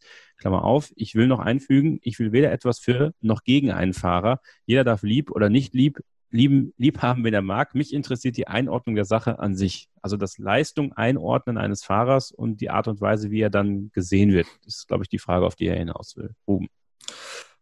Das ist natürlich auch immer eine sehr subjektive Geschichte. Also wir versuchen das ja auch mit unseren Schulnoten, die wir montags immer verge äh, vergeben, ähm, wirklich die Fahrer für ihre reinen Leistungen zu bewerten, jetzt jenseits von, von Auto und Material, was sie zur Verfügung haben. Ähm, aber man sieht ja auch schon sehr gut jetzt eigentlich an diesen beiden Beispielen, wie sehr da die Wahrnehmung auch ein bisschen auseinandergeht. Und mit beiden Beispielen meine ich jetzt diese beiden Hörermeinungen, weil wir haben jetzt gerade eine Meinung gehört, äh, wo der Hörer sagt, ihm kommt Sebastian Vettel aktuell zu schlecht weg. Ähm, wir haben am Anfang der Sendung ein Hörerfeedback gehabt, da hieß es, Sebastian Vettel kommt eigentlich viel zu gut weg, weil, weil immer berichtet wird, dass eigentlich Ferrari der Hauptgrund sei, warum er nicht mehr klar käme. Ähm, schwierig. Also ich, ich, glaube, es ist wirklich immer eine Wahrnehmungssache. Ähm, natürlich, wir Medien spielen dabei auch eine große Rolle, das ist gar keine Frage, wie wir unsere Schwerpunkte auch in der Berichterstattung setzen. Ähm, zu Nico Hülkenberg muss ich dem Hörer auf jeden Fall recht geben, habe ich auch das Gefühl, dass er jetzt deutlich mehr Wertschätzung erfährt, als er zu seiner, ich sag mal, aktiven Zeit, also als er noch Stammfahrer war in der Formel 1 getan hat. Ähm, und auch bei Fernando Alonso ist das sicherlich so. Ich glaube aber, dass das ganz normal ist und in der Natur der Sache liegt. Ich glaube tatsächlich auch, wenn Lewis Hamilton irgendwann zurücktritt, dann wird man anders auf ihn zurückblicken, als man es jetzt aktuell tut und auch gewisse Leistungen, die er erreicht hat, erst richtig zu schätzen wissen. Ähm, das ist, das ist, glaube ich, wirklich eine sehr, ja, fast schon psychologische Angelegenheit. Also dann Stichwort Nostalgie und solche Geschichten und ja, schwieriges Thema. Also ich, ich will da jetzt auch gar nicht zu viel zu sagen. Ole, deine Meinung bitte. Naja, letztendlich hängt auch so ein bisschen alles natürlich jetzt von der Berichterstattung und Wahrnehmung ab. Nico Hülkenberg wird jetzt so abgekultet, weil er halt jetzt neu ist. Ja? Also er ist ja wieder da. Wäre er jetzt quasi, will er jetzt die Saison zu Ende fahren, ja, und immer so Fünfter, Sechster, Siebter werden, wird wieder kein Mensch drüber reden. Und das ist natürlich eine coole Sache, dass Nico Hülkenberg dann zurückkommt. Und das hat er auch sicherlich verdient. Und er hat auch nochmal gezeigt, dass er eigentlich schon noch in die Formel 1 gehört. Und Sebastian Vettel ist halt diese Saison einfach, ich versuche es so neutral wie möglich zu sagen, nicht so gut. So. Ähm, was ja aber nicht heißt, dass er ein schlechter Fahrer ist. Das muss man dann immer in Relation setzen. Er hat natürlich vier WM-Titel gefahren, also äh, geholt. Er kann das natürlich. Nur dieses Jahr ist halt nicht so gut. So. Und es shiftet sich alles immer so ein bisschen. Ähm, bei vielen jungen Fans sind halt Lando Norris und George Russell und Charles Leclerc beliebt, weil die immer im Internet lustige Sachen machen. Ähm, oder, oder im Stream irgendwie, äh, irgendwie mit dem Computer irgendwie fahren, so nach dem Motto. Ähm, aber zum Beispiel George Russell, so sympathisch und talentiert er sein mag, er hat ja auf der Strecke jetzt noch nicht wahnsinnig viel gezeigt. So. Und das ist dann auch eine andere Rel Relation einfach. Er hat einfach dann ein großes Following und ist sehr beliebt und man wünscht ihm alles Gute, aber auf der Strecke ist er halt so, ja, ich fahre halt im Williams, kann halt auch nicht, nicht viel machen. Ähm, und ja, das ist also so so die Frage, welcher Fahrer ist gut, welcher ist nicht so gut. Ich glaube, die, die Leute, die da fahren, sind alle gut. Ja? Ähm, und das Ding ist halt auch, da bin ich jetzt wieder bei dem Punkt, deswegen gilt ja noch weiterhin natürlich der Hashtag eine Lanze für Lance. Lance wird halt immer schlecht gemacht, weil sein Vater Geld hat. Ganz salopp gesagt. Da wird halt nicht der Fahrer gesehen, sondern da wird gesehen, okay, das sind Leute mit Geld. Ähm, guck mal, die Nachbarn haben sich einen neuen Mercedes gekauft. Ähm, wo haben die das Geld her? So, das ist ja eigentlich die Grundhaltung dahinter. Ähm, während du so passiv-aggressiv so deine äh, Hake in den Boden haust und deine Frau anschreist. So. Und das ist ja so ein bisschen einfach das. Und deswegen wird Lance Stroll einfach schlecht hingestellt. Da wird halt nicht geguckt so auf seine Leistung, die absolut okay sind. Das sind jetzt keine Weltmeisterleistungen, aber ist kein schlechter Formel-1-Fahrer. Ähm, währenddessen ähm, wahrscheinlich auf andere Fahrer dann ein bisschen zu positiv geguckt wird. Ähm, und äh, zum Beispiel auch Romain Grosjean, den ziehen wir ja auch gerne mal durch den Kakao, der hat halt auch schon Leistung in der Formel 1 gezeigt. Nur er kriegt es halt jetzt nicht mehr hin und hat wahrscheinlich jetzt auch nicht mehr so die allergrößte Lust. Deswegen würde ich aber zwar Spaß drüber machen, würde aber nie sagen, dass Romain Grosjean ein schlechter Fahrer ist. Das ist halt einfach so ein bisschen in einem der Unterschied. Ähm, aber ja, wirklich bewerten kann man das nicht. Alonso wurde halt gerade hier in Deutschland sehr negativ durch die Presse dargestellt, weil er halt Michael Schumacher den Rang abgelaufen hat. Ähm, in Spanien finden den halt alle super. Ja, ich glaube, das ist wirklich so, was man auch länderspezifisch sehen muss. Ne? Ich hatte heute noch eine längere Diskussion in der Telegram-Gruppe. Ähm, also ich persönlich, meine Meinung ist halt, Nico Hülkenberg ist sehr unsympathisch. Ähm, ich bin ich, ich finde ihn teilweise echt überheblich und arrogant, aber die meisten finden ihn super. Ja, man hört ja auch immer als Feedback der Leute, ist ein super Typ, äh, ja, ehrlich, bla bla, aber im Endeffekt erreicht, ja, ist dann immer so die Frage, ne? Was, was hat er erreicht in der Formel 1 und was haben andere Eine erreicht? Pole Position. Ja, immerhin, aber so ein Kobayashi war auf dem Podium. Ja. ja also Pastor Maldonado hat ein Rennen gewonnen. Ja. Mit ja, gepimpten Reifen, aber das ist eine andere Geschichte. Also es ist halt immer so die Sache, ne? Ich glaube, ich glaub, der deutsche Formel 1-Fan neigt eher dazu, Deutsche anders zu sehen und vielleicht ja. andere noch anders. Ich finde es sowieso schwer, Leistung einzuschätzen, weil wir hier auch, ich glaube, wir können uns ja nicht von frei sprechen, aber jeder, also quasi, wir wetzen eigentlich zu jedem Rennen unser Fallball. Und im Endeffekt fällen wir unser Urteil immer so von Rennen zu Rennen vielleicht sehen wir dann manchmal eine Entwicklung auch nicht, weil man zu sehr auf, auf eine Facette schaut und dann vielleicht den anderen Fahrer ein bisschen hinten überfallen lässt. Aber ich glaube, dass, dass viele von der Art und Weise, wie man auf einen Fahrer schaut, erst passiert, wenn man auf seine Karriere zurückschaut. Ich glaube, dass es immer sehr schwierig ist, das während der Laufbahn zu machen. Für viele hat es was mit einem Fan-Dasein zu tun oder weil einfach, es ist vergleichbar mit einer Hall of Fame irgendwie ein Stück weit. Du bist, eigentlich kannst du ja nicht in eine Hall of Fame kommen, wenn du noch äh, aktiv bist. Ja, du musst erst raus sein und dann gucken die Leute drauf, was du erreicht hast und dann überlegen sie sich, ob du in die Hall of Fame kommst. Gut, in der WWE kommt jeder in die Hall of Fame. ja. Außer Chris Benoit. Der kommt nicht. Wer ist das? Äh, nee, stimmt. Nee, weiß ich jetzt auch gar nicht. Das, nee, das war, das ist ein Bekannter von mir. Ich weiß jetzt, nee, ich meinte jemand anders. Okay. Ähm, nee, also es ist, ein, es ist ein interessantes Thema, weil es halt immer wieder neu aufgemacht wird. Aber ja, ich denke, wir haben. Es wird halt auch oft durch die Fanbrille gesehen und gerade in Deutschland natürlich durch die deutsche Brille. Das muss man ganz klar sagen. Wenn ich mir teilweise angucke, was, was im Internet so geschrieben wird, also ist schon, ist schon wirklich abenteuerlich. Und es geht halt immer in die gleiche Richtung. Da greife ich nochmal das Thema von vor ein paar Folgen auf. Lewis Hamilton, da kann man einfach nicht von der Hand weisen, dass der ein außergewöhnlicher Fahrer ist. Trotzdem bis in Deutschland unglaublich viele Leute, die sagen, ja, der saß immer nur im besten Auto, der hat alles in den Arsch geschoben bekommen. Jetzt am Wochenende war ja irgendwie das Ding noch mit der Boxeneinfahrt, wo er ja angeblich zu schnell war, was ja auch einige spitzfindige Leute bei Facebook gesehen haben, dass er zu schnell war. Mit dem bloßen Auge. Mit bloßem Auge, ja.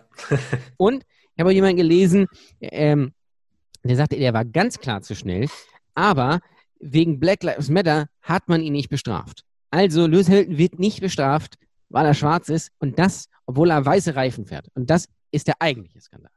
So. Ähm, aber nein, Spaß beiseite. Lewis Hamilton ist der beste Fahrer dieser Generation.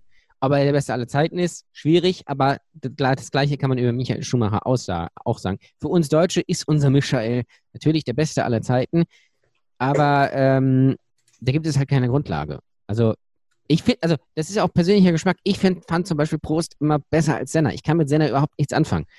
Ähm, und da werden jetzt aber viele sagen, oh, kann ich gar nicht verstehen, seiner Übermann. Ja? Auch bei Monrose toll. Aber ähm, ich persönlich, ja, kann ich nicht mit viel, viel mit anfangen, aber ich sehe natürlich, dass er viel erreicht hat und natürlich auch noch viel mehr hätte erreichen können. Und das ist ja auch wieder hätte. Und aber wäre, äh, wäre das in Imola nicht passiert, wer weiß, ob Michael Schumacher überhaupt so groß gewesen ähm, wäre. Vielleicht wäre, hätte Michael Schumacher dann eher so eine Nico Hülkenberg-Karriere hingelegt. Also es ist alles möglich. Man muss auch dazu sagen, wenn man diese Sache macht mit Hamilton und sagt, er ist auf dem besten Auto gefahren immer, dann kann man das zu Sebastian Vettel auch sagen. Ja, genau. Auto, was ja. einfach nicht einzuholen war. Ist halt schwierig, ja. Ähm, Freunde, mit Blick auf die Uhr äh, will ich will Schluss machen.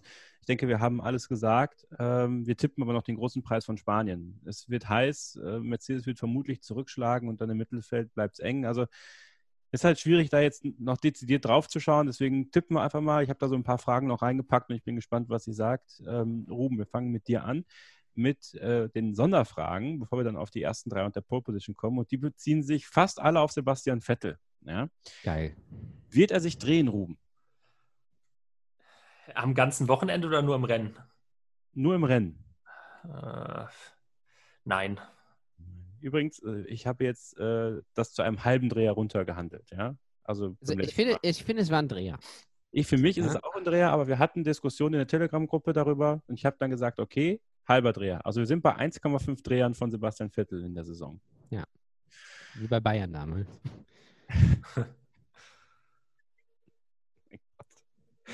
ähm, wird er Mattia Binotto am Boxenfunk antworten, Ruben? Ich, glaube, Mattia Binotto wird im Normalfall gar nicht zu ihm sprechen, also wird sich diese Frage nicht stellen. Dann wird er seinem Renningenieur antworten. Das schon, ja. Nach dem Rennen? Ich weiß ja nicht, ob er ins Ziel kommt. Also, doch, ich glaube schon. Und wird er seinen Wechsel zu Racing Point verkünden? Puh, es hängt natürlich tatsächlich davon ab, ob, ob äh, Sergio Perez wieder dabei ist, weil tatsächlich ja die Theorie ist, die Oli auch vorhin schon mal genannt hat, dass man diesen Wechsel frühestens dann verkünden wird, wenn er eben wieder da ist, weil man ihn jetzt nicht in seinem Zustand rausschmeißen möchte. Ähm, bitte? Oder Entschuldigung, dann warst du das. Ähm, aber das ist ja tatsächlich die, die Theorie. Ähm, nee, ich glaube aber trotzdem nicht. Ich halte es ich für den Zeitpunkt aktuell noch für zu früh. Okay, dann die ersten drei, die Pole Position und wer wird letzter? Aber lange. Ähm, also die, die, das Podium wird natürlich in der, in der gleichen Besetzung zumindest wieder stattfinden. Ähm, ich glaube aber, dass Mercedes nicht mehr die Probleme haben wird und tippe deshalb auf Hamilton vor Bottas und mit einem gebührenden Abstand dahinter dann dritter Verstappen.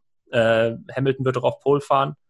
Ähm, letzter wird Nicolas Latifi und ich lege sogar noch einen drauf und äh, gebe noch eine Prognose ab. Rückstand Alexander Albon im Qualifying auf Max Verstappen, halbe Sekunde.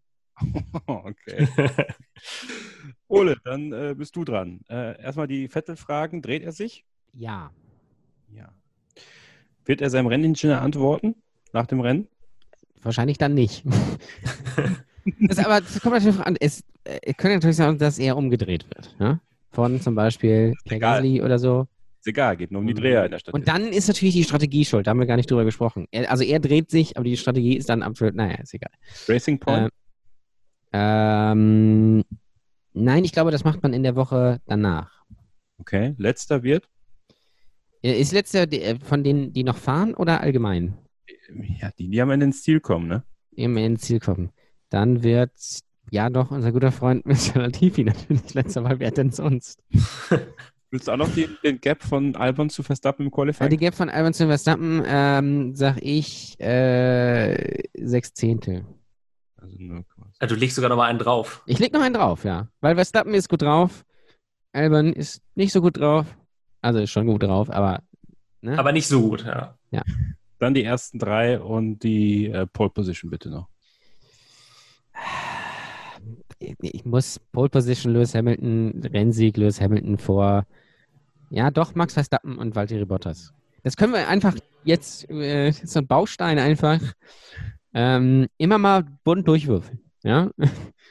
Und wird sich nicht viel dran ändern, so wie 2016. War es 2016? Oder wann war das? Oder es war 15? Äh, wo immer beide Mercedes und Sebastian Vettel auf dem Podium standen.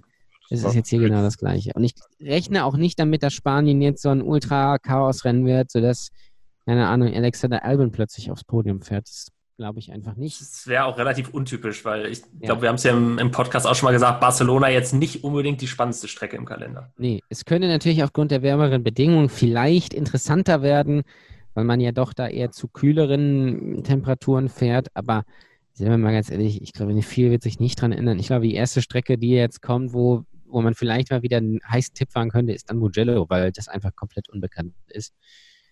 Ähm, aber äh, ja, Mercedes wird gewinnen. Ich wollte ja erst Bottas tippen, weil der müsste ja natürlich eigentlich auch mal wieder gewinnen.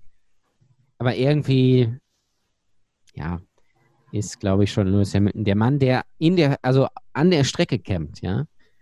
Das ist äh, in der Strecke campen. In der Strecke, er ist in der Strecke, ja. Und äh, wie bei den Campern. Und Prötter kommt vorbei und kassiert ab. So, dann mache ich jetzt hier noch meine Tipps. Äh, ich sage zu allen Vettel-Tipps ja, er dreht sich, antwortet seinem Ingenieur und der wechselt zu Racing Point, das werden sie bekannt geben. Latifi wird letzter. Elben wird 0,3 Sekunden Abstand haben. Ich glaube, er wird ein bisschen näher dran sein diesmal. Bottas gewinnt das Rennen von der Pole Position aus. Hamilton wird Zweiter und Leclerc wird Dritter. So. Das sind meine Tipps. Und Was eigentlich, wenn Sebastian Vettel Dritter wird? Dann explodiert, glaube ich, das Internet. Weiß ich nicht. Naja. Vielen Dank, dass ihr heute äh, mitgemacht habt. Äh, vielen Dank an Ruben Zimmermann. Sehr gerne. At Ruby Westside auf Twitter. Kommt in unsere Facebook-Gruppe Starting Grid F1 Fans, kommt in unsere Telegram-Gruppe, äh, schickt uns Sprachnachrichten, alle Infos in den Show Notes. Ich bedanke mich natürlich auch bei Ole Waschkau. Sehr gerne. At Ole Waschkau auf Twitter. Meine Wenigkeit ist at Kevin-Scheuren auf Twitter. Und Ole hat heute nicht das letzte Wort, denn wir müssen diese Show rund machen. Und das geht eigentlich nur mit einem Satz. Tschüss, bis dann. Starting Grid, die Formel 1 Show mit Kevin Scheuren und Ole Waschkau in Zusammenarbeit mit motorsporttotal.com und Formel1.de. Keep racing auf meinsportpodcast.de.